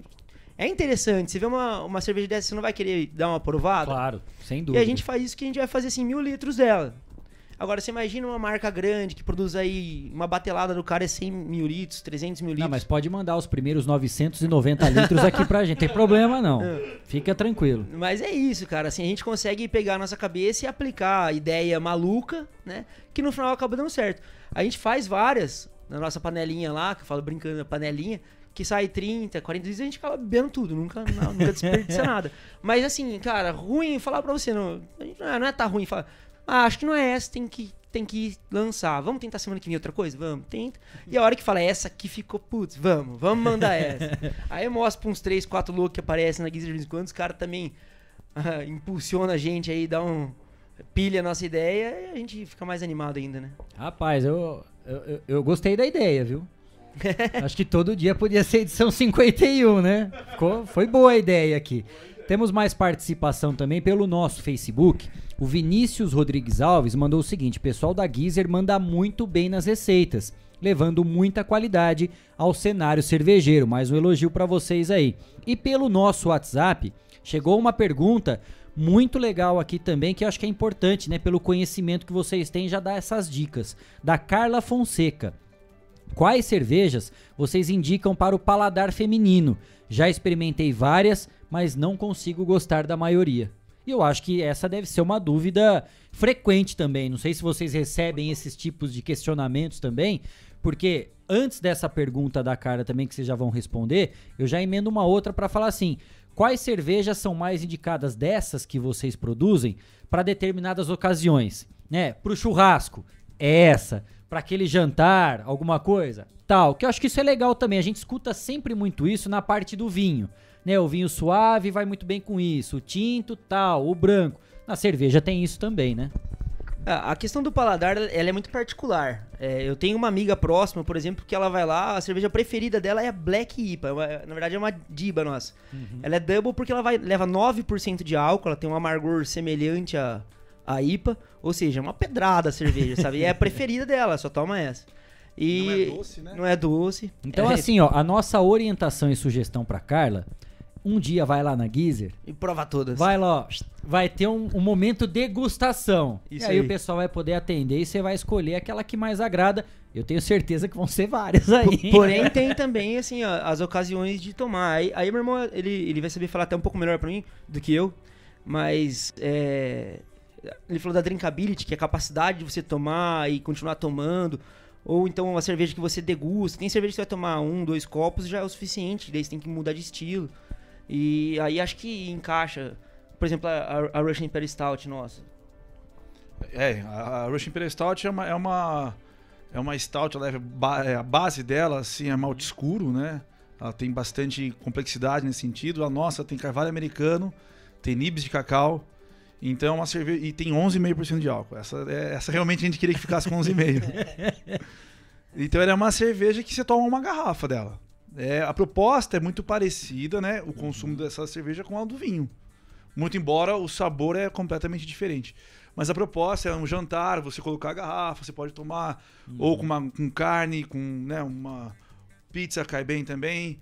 Qualquer é- essa combina com bastante estilos, de, com qualquer comida assim. Ela vai qualquer estilo ela vai combinar legal. Mas as IPAs elas combinam muito com churrasco, porque o lúpulo, esse amargor, ele limpa o paladar. Então você está comendo uma carne, você toma uma IPA, uma Maveco, você toma ela, ele vai, ele limpa as papilas degustativas, ele dá aquela limpada, aí você come a carne de novo, fala, nossa, que delícia de carne. O homem é chique, Então- né? Limpa as papilas. Nossa. Aí sim, hein? Moral, né, cara? É outro nível, outro naipe, né, Gui? Não é igual nós, não, né, cara? Limpa a língua, né? ah, é? Aí sim, né? Não, e é legal, tem uma curiosidade também, porque assim, né, esse trabalho artesanal, claro que ele, é, ele tem toda uma estrutura, é preciso ter esse estudo, esse cuidado, né, que vocês já falaram no início da entrevista, de um estilo para outro. Muda o tempo de produção, de fabricação, até para colocar à disposição realmente do cliente para chegar lá e comprar? Como é que funciona um pouco de um estilo pro outro aí? Até porque é legal, curiosidade, pra gente ter uma ideia, né? Nossa, né? Pra eu estar tá comprando essa cerveja hoje, ela começou a ser produzida lá atrás, né? Qual é o tempo que vocês têm desse pensar, de colocar, desde a panelinha ali até chegar realmente para vocês venderem? É, a gente tem, assim, de 18 a 60 dias. Tá. Normalmente. Cervejas que não são envelhecidas. Uhum. Né? É, Assim, porque, eh, dá o spoiler, tem um projeto nosso agora que é pro começo do ano que vem já, que a gente vai fazer as barrel aged, né? Então são cervejas que a gente vai, vai fazer, elas, elas vão ficar envelhecidas num barril de carvalho ou outra madeira Beleza, que a gente hein? escolha. E aí, ali ela madeira de um fica bourbon. dois Essa aí- anos. Sete chaves mesmo. Não, essa cerveja a gente tá afim de fazer boa, ela né? já logo no começo do ano e vão ser cervejas que vão demorar dois, três anos pra sair, entendeu? Então, mas Já- assim, se a- já tiver fila de espera e vontade, já chega lá e já pega uma senha já. Pra 2023, 2024 você já provar a cerveja. Mas no geral, é, na média, assim, as, as mais é, populares, né, as cervejas de maiores, de maiores volumes, elas levam 24 dias. Então o que nós estamos tomando hoje, é a- essa Maveco de hoje faz 28 dias que ela foi fabricada. Aí essa RIS que ele tava falando, que é a Russian Imperial Stout, por exemplo, como ela Uhum. tem carvalho envelhecido, tem que ter o período para ele pegar essa, esse sabor e aroma do carvalho. Então ela já quase triplica esse tempo, entendeu? Então é é legal, cara. Muda muito, é bem diferente uma da outra. é- processo é, muda muito mais que receita, se para pensar bem assim. E, e questão de processo na Geezer, meu irmão é muito chato pra essas coisas, cara. Ainda bem, sabe? E- É o controle de qualidade É. realmente, né? Ali, é, é cara- o Inmetro da empresa, é ele mesmo. Meu Deus, já, não, né? não passa um. É o ISO 9000. Você tem uma ideia que a gente fazia em casa, né? Daí, como é que é? Ah, ah, agora põe lá quantas gramas de fermento põe, é isso, tal, tal, tal. Hoje em dia é, ah, vai colocar a levedura no tanque? Vai, então pera aí. Pega a levedura, colhe a levedura, bota na centrífuga, que ele fez a gente comprar uma centrífuga. Aí gira, tira da centrífuga, joga no, no microscópio, faz a contagem da célula viva, vê quantos tem por milhão. lá, lá, lá. Ah, então agora faz a conta. Bom, então você vai pôr 2 quilos 340 gramas de fermento nesse tanque. Eu, Puta que pariu, Nem cara. um grama a mais, Eu nem a jogar- menos, Eu né? queria jogar um balde ali, meu. Pô, eu jogo um pouco a mais, não tem problema. Não, não, vai por certo. Então é, É. é chato. O processo ali é. O, o processo nosso é, é assim, eu tiro o chapéu. É um processo chato, assim como a escolha da matéria-prima também. Que a gente pode falar assim pra você agora, né? Um estilo de lúpulo. Fala pra você, ah, vou falar do. Ah, a, a IPA do clube desse mês. A gente tá usando um lúpulo que chama Centennial. Ele é bem conhecido no meio cervejeiro. É um lúpulo que eu particularmente adoro, gosto muito, sempre quis fazer uma cerveja com ele. E pra você ter uma ideia, né? Eu sempre pedi ele, não, não vamos fazer ainda, não tá vindo Centennial legal, não sei o quê. Isso eu tô falando pra você coisa de conversa nossa de dois anos atrás.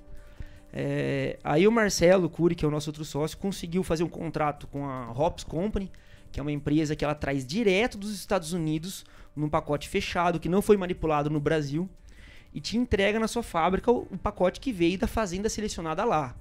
Então, é, é- é- aí entra uma parte mais específica, mas é, o lúpulo ele vem com uma tabela de informações que tem alfa, ácido, beta ácido, entre outras várias substâncias que você vê a diferença de um pro outro quando vem e, cara, o oxigênio é inimigo de tudo que é.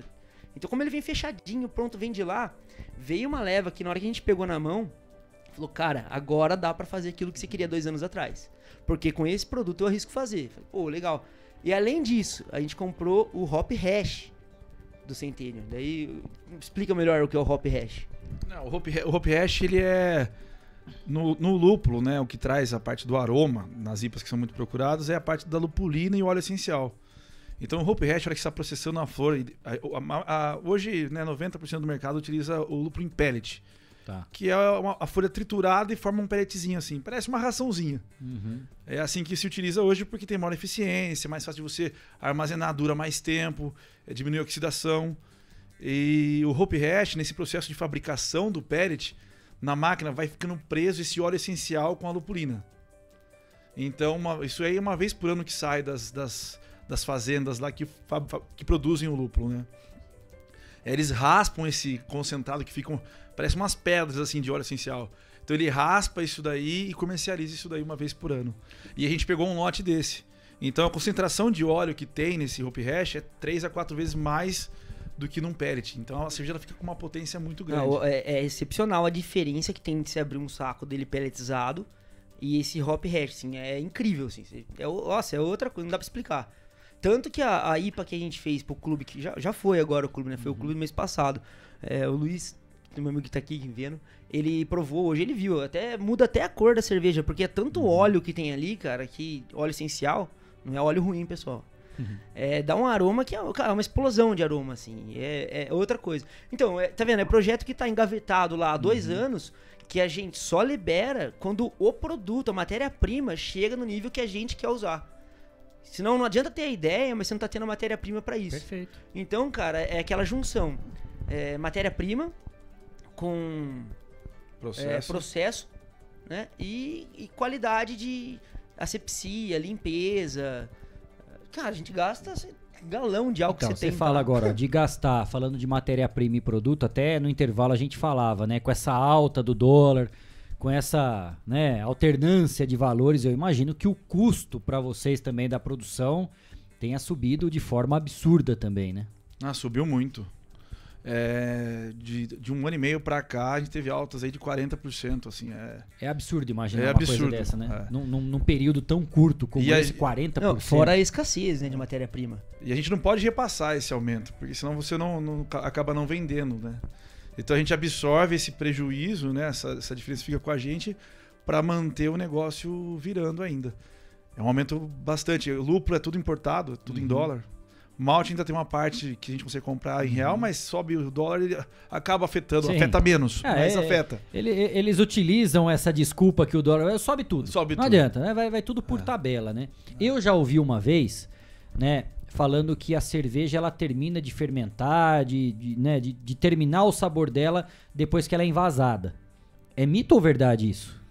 Na verdade, o que acontece com a cerveja, a não pasteurizada, ela está em constante alteração. Né?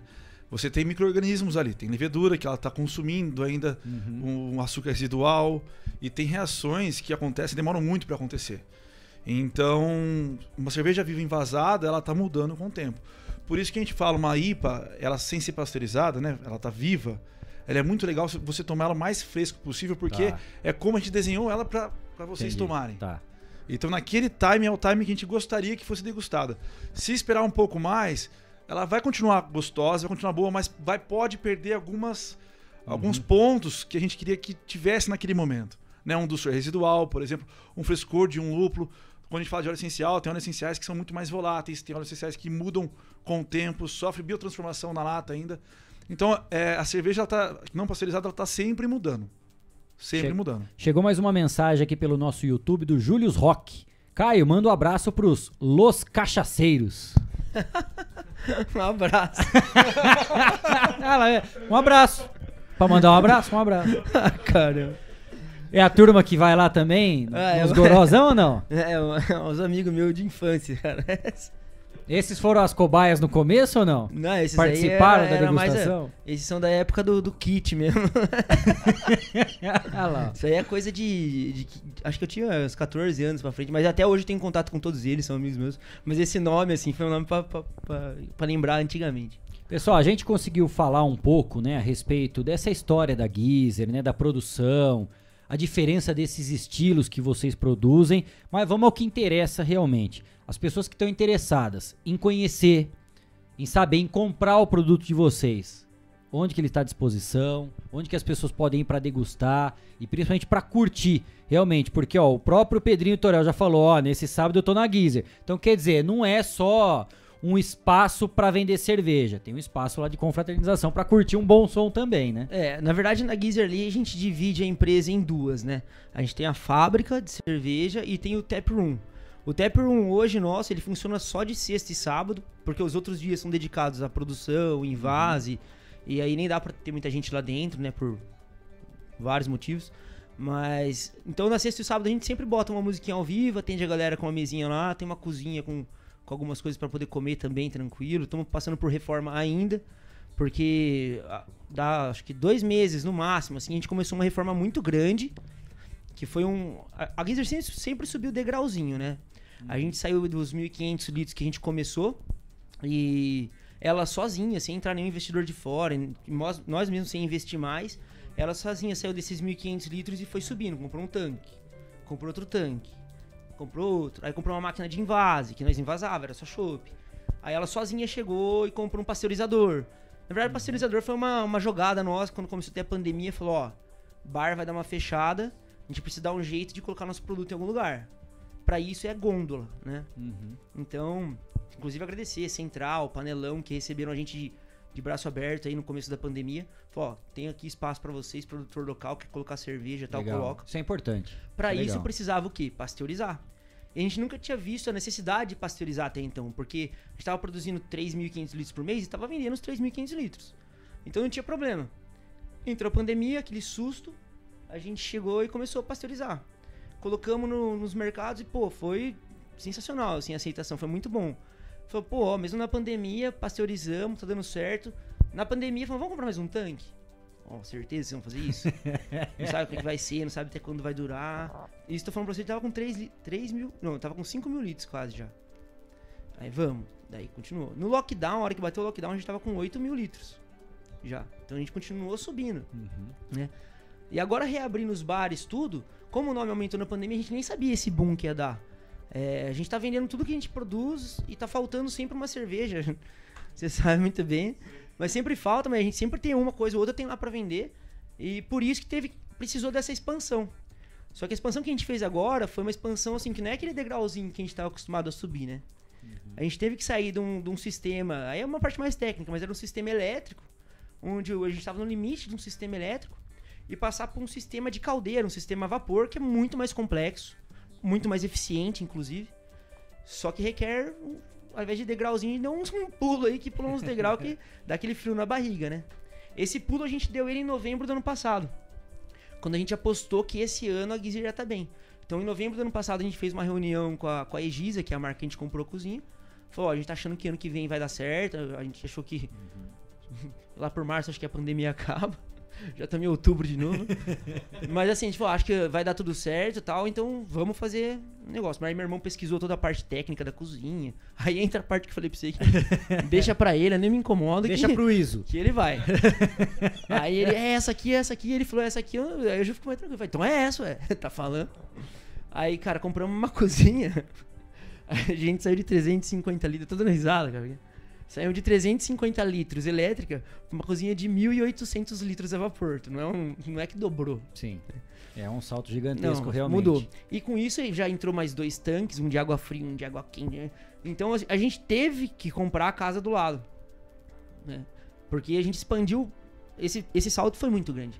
A Geyser deu esse salto faz um mês e meio, dois meses atrás. Mas é agora que ele tá começando realmente a estar funcional. Uhum. A reforma ainda nem acabou, tem lugar que a gente nem pintou ainda. Né? Mas mesmo assim tá funcionando, tá conseguindo manter as coisas, até porque não pode parar, né?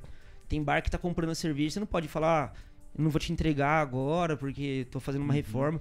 Então. Uhum.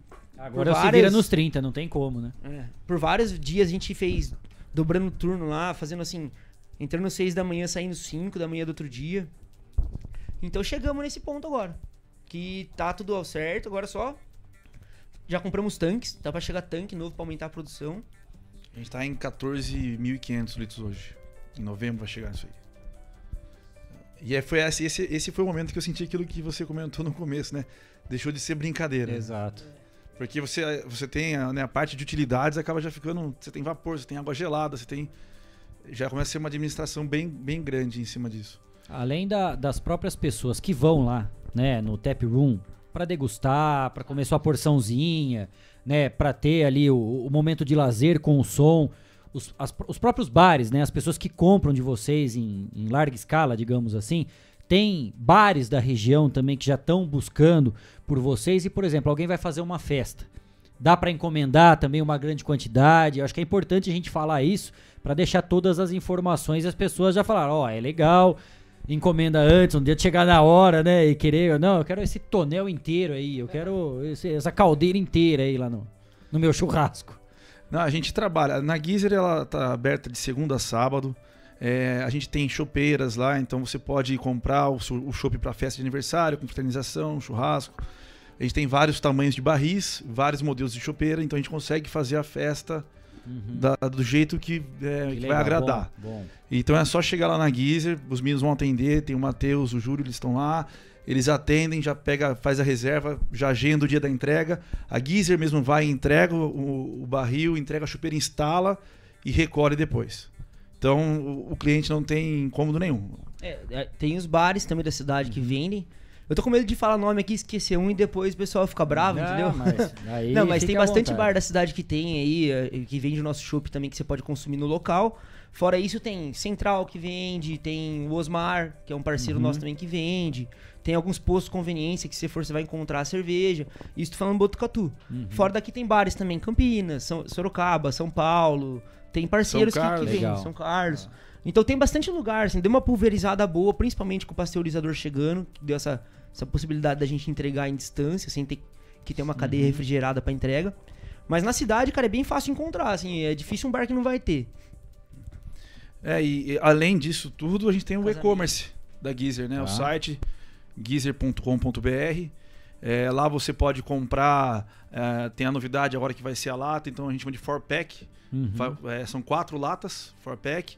E você pode encomendar e entrega para São Paulo inteiro, estado de São Paulo inteiro. Ótimo, legal. Então isso é legal, é só quem tem a curiosidade e quer experimentar nossa cerveja, é só entrar no site lá e, e comprar esses 4-packs da cerveja que mais agrada. E também tem um projeto, acho que esse é um projeto que é legal, que dá asas à nossa imaginação, que é o Clube Geezer. O Clube Geezer, todo mês, a gente manda na casa da pessoa uma cerveja nova, uma cerveja diferente. E aqui, ela realmente são cervejas é, com caráter experimental, assim, de Tá. Coisas diferentes. É, a gente já fez elas antes, testou em, em uma escala menor, vai para maior e, e vai no, no- entrega no Clube Geezer. Então vai receber de todos de cerveja de todos os estilos estão nesse nesse nesse pack aí, né? Desde a cerveja mais é, de uma IPA a uma Russian Imperial Stout. É, mês que vem tem uma cerveja muito legal que a gente vai fazer, que é a sour que o cara tava falando. Ela leva banana e blueberry, é uma coisa bem bem diferente mesmo, dá curiosidade de tomar. E, e é legal, também você pode se associar no site da Geezer também.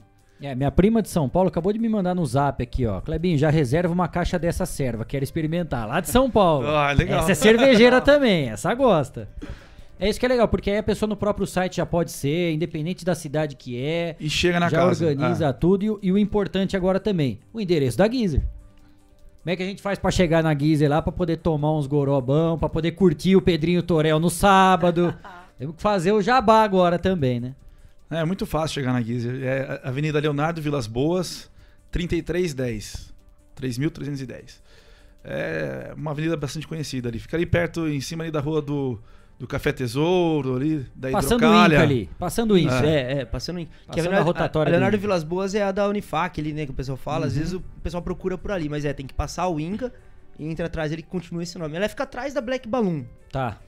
Em vez de entrar na Dante Delmanto, segue reto ali Isso na rotatória. Sentido ali Estética, inclusive. Entre o campo do Inca ali é mais fácil. É isso aí. Estética é o nosso parceiro aqui, então tá tranquilo pra falar.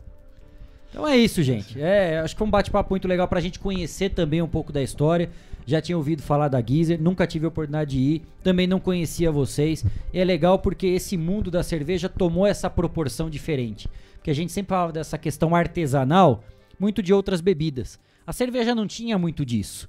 Né? Não tô falando que ela é recente, mas era difícil a gente ouvir falar dessa questão artesanal. Hoje a gente vai em muitos lugares, tem já os quiosques com essa questão, o pessoal degustando realmente a cerveja, que deixou de ser aquela coisa só do barzinho, do boteco, virou realmente um encontro pra gente pro- poder degustar a cerveja. Tá aqui, ó, né? Dando uma segurada, claro, porque a gente tá ao vivo, estamos trabalhando, mas a gente já vai fazer parte do Clube Geezer.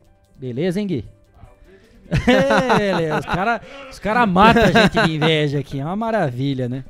E da nossa parte, galera, é, é agradecer realmente por vocês terem aceito o convite, para poder dividir essa história com a gente, para que as pessoas possam conhecer, acima de tudo, não só o produto, mas principalmente conhecer a história de empreendedores de Botucatu que acreditaram na cidade. Né? Você mesmo estava lá em Campinas, na lavanderia do apartamento, acreditou, veio para Botucatu e além do produto de qualidade que está colocando à disposição, tem uma coisa que é muito mais importante também, que é acreditar na cidade, é a geração de emprego, a geração de renda para a cidade. São pessoas daqui realmente fazendo a diferença por Botucatu e colocando a nossa cidade num patamar completamente diferente. Muito obrigado e o espaço aqui do Estação Notícia do 14 News ficam sempre à disposição de vocês. Qualquer novidade, lembra dos cobaia aqui. Ô, deixa comigo. A, eu, a gente não entende muito, mas a gente gosta, viu? A gente gosta da cerveja. Não, ah, só tenho a agradecer também o convite. eu- tá lá com a gente desde o começo. O Mala, né? Ele, ele, ele viu, O ele Mala viu- vai lá, né? Ele viu chegar a tanque lá com ele lá. Então, pô, ele, ele tá acompanhando desde o começo, isso é bem legal também. E obrigado mesmo pelo bate-papo aí. Interessantíssimo. Muito bom estar presente. E é isso, gente. Vamos tomar o, que, o restinho que a gente trouxe aí. Ô, valeu. Muito obrigado pela oportunidade, pelo espaço de falar do nosso trabalho. São 6 horas em ponto. Mais uma parada aqui no Estação Notícia. Na volta tem muito mais informação. Não saia daí, o intervalo é rápido. A gente volta já já. Estamos apresentando. Estamos apresentando. Estação Notícia, o jornal da sua tarde. Descobrimos que um lanche não somente pode alimentar o corpo, mas também a esperança de muitas vidas. Vem aí o MacDia Feliz. Será no dia 23 de outubro. Não se esqueça, compre um Big Mac e ajude a Oncologia Pediátrica do HC. Afinal, não é somente um lanche, é solidariedade.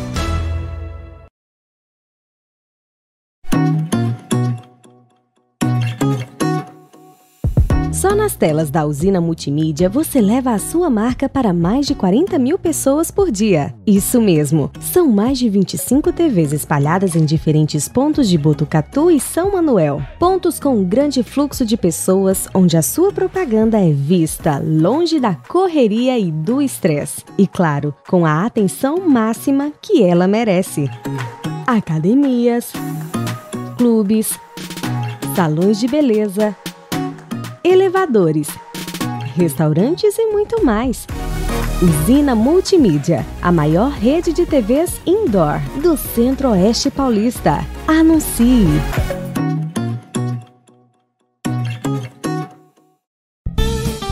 Fogasa Botucatu, uma ótima opção para você terminar muito bem o seu dia. De quarta a domingo, servindo os melhores lanches, pastéis e aquela porção especial de dar água na boca. Experimente também nossa deliciosa Fogasa. São vários sabores à sua escolha. Venha conhecer. Estamos em frente à rotatória da rodovia Gastão da Alfarra. Ou, se preferir, peça pelo delivery 98 803 5218. Fogasa Botucatu. A cada dia, um novo desafio. Nesse momento de incertezas, mais do que nunca é preciso transformar ideias em oportunidades. Juntos, vamos criar a melhor estratégia para sua empresa. A Smart Comunicação é uma agência especializada em jornalismo, marketing e publicidade e propaganda. Atuamos com comunicação corporativa e planejamento estratégico. Conte com nossa equipe para gerenciar e produzir o conteúdo ideal das redes sociais. Também trabalhamos com vídeos institucionais e comerciais para deixar a sua marca em evidência. Venha para Smart Comunicação.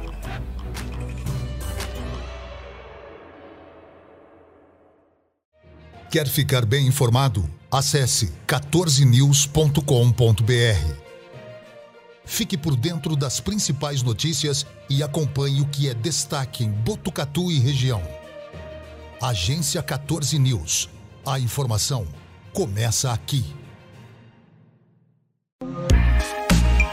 Esteticar. Seu carro merece ficar como novo. 22 anos atendendo Botucatu e região com uma equipe especializada e garantindo sempre o melhor serviço. Lavagens especiais, polimento e cristalização, higienização, hidratação e proteção dos bancos de couro, funilaria, pintura e martelinho de ouro que desamassa sem danificar a pintura. Esteticar, o seu centro estético automotivo. Rua João Gotardi, 441, atrás do campo do Inca. Telefone 3815 3497. Esteticar. Voltamos a apresentar Estação Notícia, o jornal da sua tarde. 6 e 4, estamos de volta com a edição número 51 do Estação Notícia, trazendo a informação que o deputado estadual Fernando Cury se reuniu pela segunda vez desde o início de outubro com o secretário-chefe da Casa Civil do governo de São Paulo, Cauê Macris, para tratar de diversos assuntos relacionados à região de Botucatu e as demais regiões de atuação do parlamentar.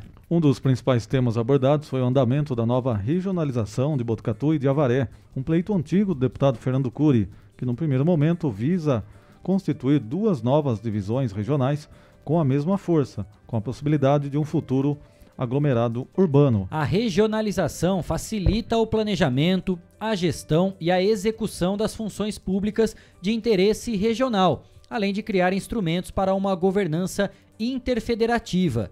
O parlamentar, que é autor do projeto de lei número 572 de 2020, que defende a criação da região administrativa de Avaré e Botucatu, explica que delimitar esse território aproxima o governo do estado da população.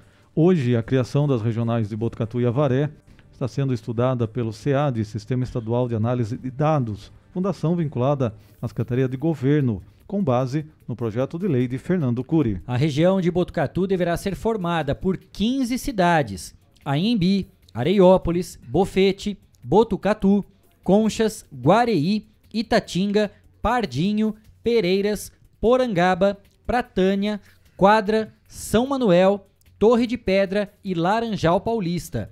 Essa última, que antes pertencia à região de Piracicaba, agora soma-se à região de Botucatu. 6 e 6. Ainda sobre essa informação da região administrativa, para a região de Avaré, Fernando Cury luta para que sejam incluídos mais 13 municípios, além dos cinco contemplados pelo projeto do governo. Atualmente, a região é formada pelas cidades de Avaré, Águas de Santa Bárbara, Cerqueira César, Iaras e Manduri. A ideia do deputado é agregar a região Angatuba, Arandu, Barão de Antonina, Coronel Macedo, Fartura, Itaí, Itaporanga, Paranapanema, Piraju, Sarutaiá, Taguaí, Taquarituba e Tejupá.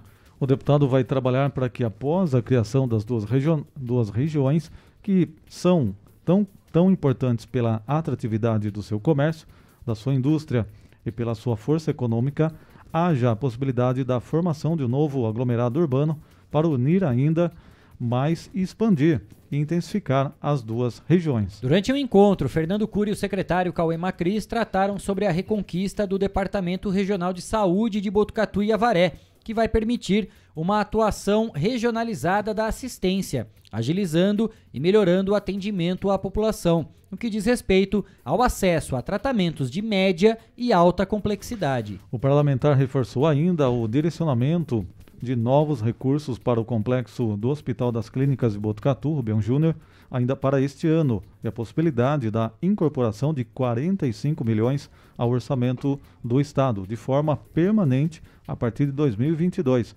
para que o Hospital Estadual funcione em sua capacidade total, principalmente no que diz respeito à realização de cirurgias eletivas. Por fim, o deputado e o secretário trataram da recuperação de estradas vicinais nas cidades de Torre de Pedra, Pereiras e Quadra. Está nesta lista também a rodovia Lázaro Cordeiro de Campos, SP147, no município de Bofete, que liga a rodovia Castelo Branco a Marechal Rondon, que já encontra-se em fase final de elaboração do projeto. 6 e 8. Hora do esporte, aqui no Estação Notícia. Jogos da rodada, resultados. Fique ligado no que é destaque. Olha o cruzamento perigoso, entrou, bateu. É hora do esporte, no Estação Notícia.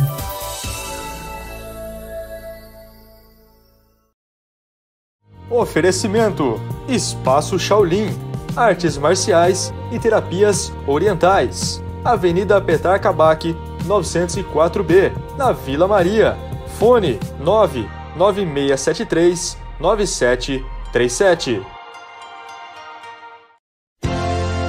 6 e 9, Guilherme Dorino já está aqui comigo na bancada do Estação Notícia para a gente trazer as informações do esporte. A gente começa falando de ginástica artística. Caio Souza conseguiu avançar a duas finais no Mundial, disputado em Kitakyushu, lá no Japão. É isso mesmo, Kleber. Ele vai disputar a medalha no individual geral e na barra fixa. Arthur Nori, atual campeão na barra fixa, já foi eliminado, infelizmente. Agora, skate, uma das grandes revelações das pistas brasileiras, Gui Curi conquistou o título da etapa de Atibaia, no Vert Battle.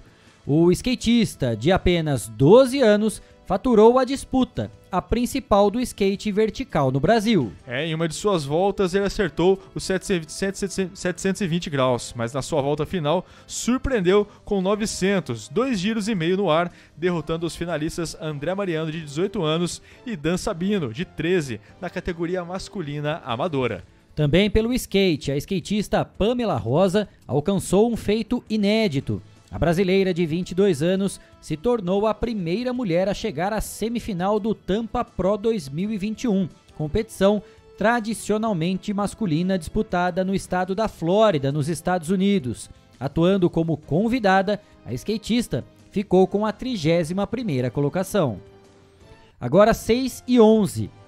Jogos de inverno. A China acendeu sua chama olímpica ontem após a chegada da tocha cerimonial que saiu de Atenas até Pequim para a realização dos Jogos de Inverno de 2022, em fevereiro do próximo ano, lá na capital chinesa. É isso mesmo, e Pequim vai sediar os Jogos entre os dias 4 e 20 de fevereiro, tor tornando-se a primeira cidade a sediar as Olimpíadas de Verão e também de Inverno. Ainda em meio à pandemia do novo do coronavírus, a entrada de espectadores estrangeiros não será permitida. 6 e 11, futebol, Mundial de Clubes. Após a desistência do Japão, a FIFA anunciou ontem que o Mundial será disputado em Abu Dhabi, nos Emirados Árabes, possivelmente em fevereiro. O país já recebeu o torneio em 2009, 2010, 2017 e 2018. O representante da América do Sul no Mundial será definido na final da Libertadores, entre Palmeiras e Flamengo, no dia 27 de novembro, lá no Estádio Centenário, em Montevidéu, no Uruguai. Os times que defenderão a Ásia e os países sede também não foram definidos, assim como o time da CONCACAF, que envolve as Américas Centrais, do Norte e também o Caribe. O Chelsea, atual dono do título da Liga dos Campeões, vai representar a Europa. Já a Oceania terá o Auckland City, da Nova Zelândia. Pela África, o Al Ali, do Egito, vai ao Oriente Médio com esta tarefa. 6 e 12. Vamos falar agora da Copa do Brasil. Ontem tivemos dois jogos de ida, válidos pela semifinal da competição. Lá em Curitiba, na Arena da Baixada, Atlético Paranaense e Flamengo empataram em 2 a 2.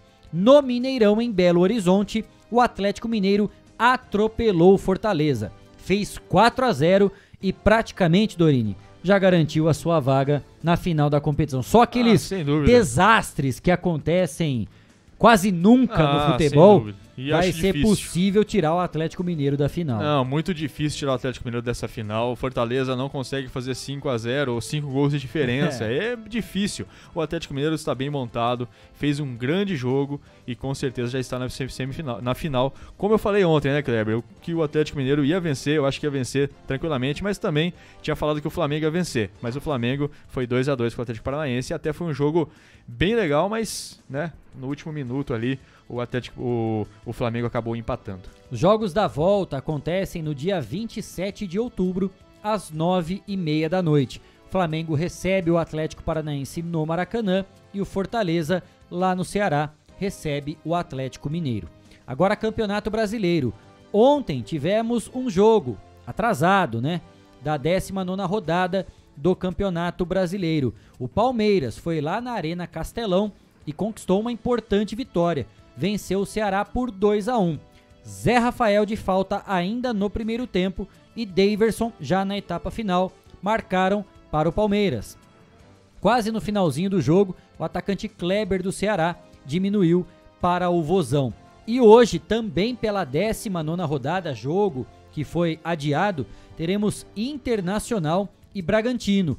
O jogo acontece lá no Beira Rio, em Porto Alegre, a partir das 8 horas da noite. É isso mesmo, Kleber. E também complementando o Internacional, o clube faz planos para convencer D'Alessandro a participar de alguns jogos do Gauchão de 2022 do ano que vem. Ter a sonhada despedida dos torcedores e depois assumir um cargo no departamento de futebol do clube, segundo o Globo Esporte. 6 e 14. A gente passa aqui também os jogos de hoje pela Copa Cidade de Futsal aqui de Botucatu. Né? A Secretaria Municipal de Esportes organiza diversos eventos, diversas competições e hoje, daqui a pouquinho, temos rodada pela Copa Cidade de Futsal. Todos os jogos disputados lá no ginásio, ginásio municipal Mário Covas Júnior. Daqui a pouquinho, às 7 da noite, tem o jogo.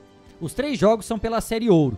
Às 7 da noite tem seu Guzin enfrentando o Atlântico. Às 8 da noite teremos a partida entre União da Vila e Inter de Meião. E para fechar a rodada de hoje, às 9 da noite, Família e Amigos enfrenta Anhumas. É isso mesmo. Grandes, certo? jo grandes jogos hoje, então, da Copa Cidade de Futsal aqui de Botucatu. Torneio realizado pela Secretaria Municipal de Esportes aqui de Botucatu. 6 e 15 foram essas as informações do esporte aqui no Estação Notícia.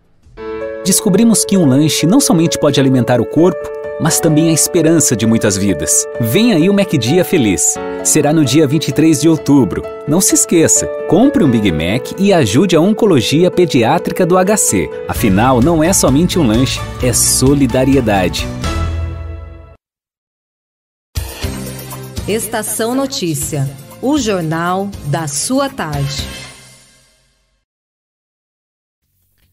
6 e 16, estamos chegando ao final da edição número 51 do Estação Notícia dessa quinta-feira, 21 de outubro de 2021. Cristiano Alves, temos um encontro amanhã, a partir das 4h20 da tarde, com a edição número 52 e amanhã é dia de sextou, aqui no Estação Notícia. Exatamente. Obrigado a todos que nos acompanharam, o pessoal aí que veio da entrevista, o Cleiton Santos, também aqui a nossa equipe, também o Guilherme Dorini. Obrigado a todos que mandaram mensagem também. Ótima tarde para todo mundo. Guilherme Dorini, Cleiton Santos, obrigado. A gente se encontra amanhã e no sextou a gente vai ter o orgulho e alegria de estar tá recebendo aqui a Caroline Violeira. Vai mandar muita moda de viola pra gente na edição de amanhã, sexta-feira, dia 22 de outubro de 2021. Muito obrigado pela audiência e pela sua companhia. Até amanhã. Tchau, tchau.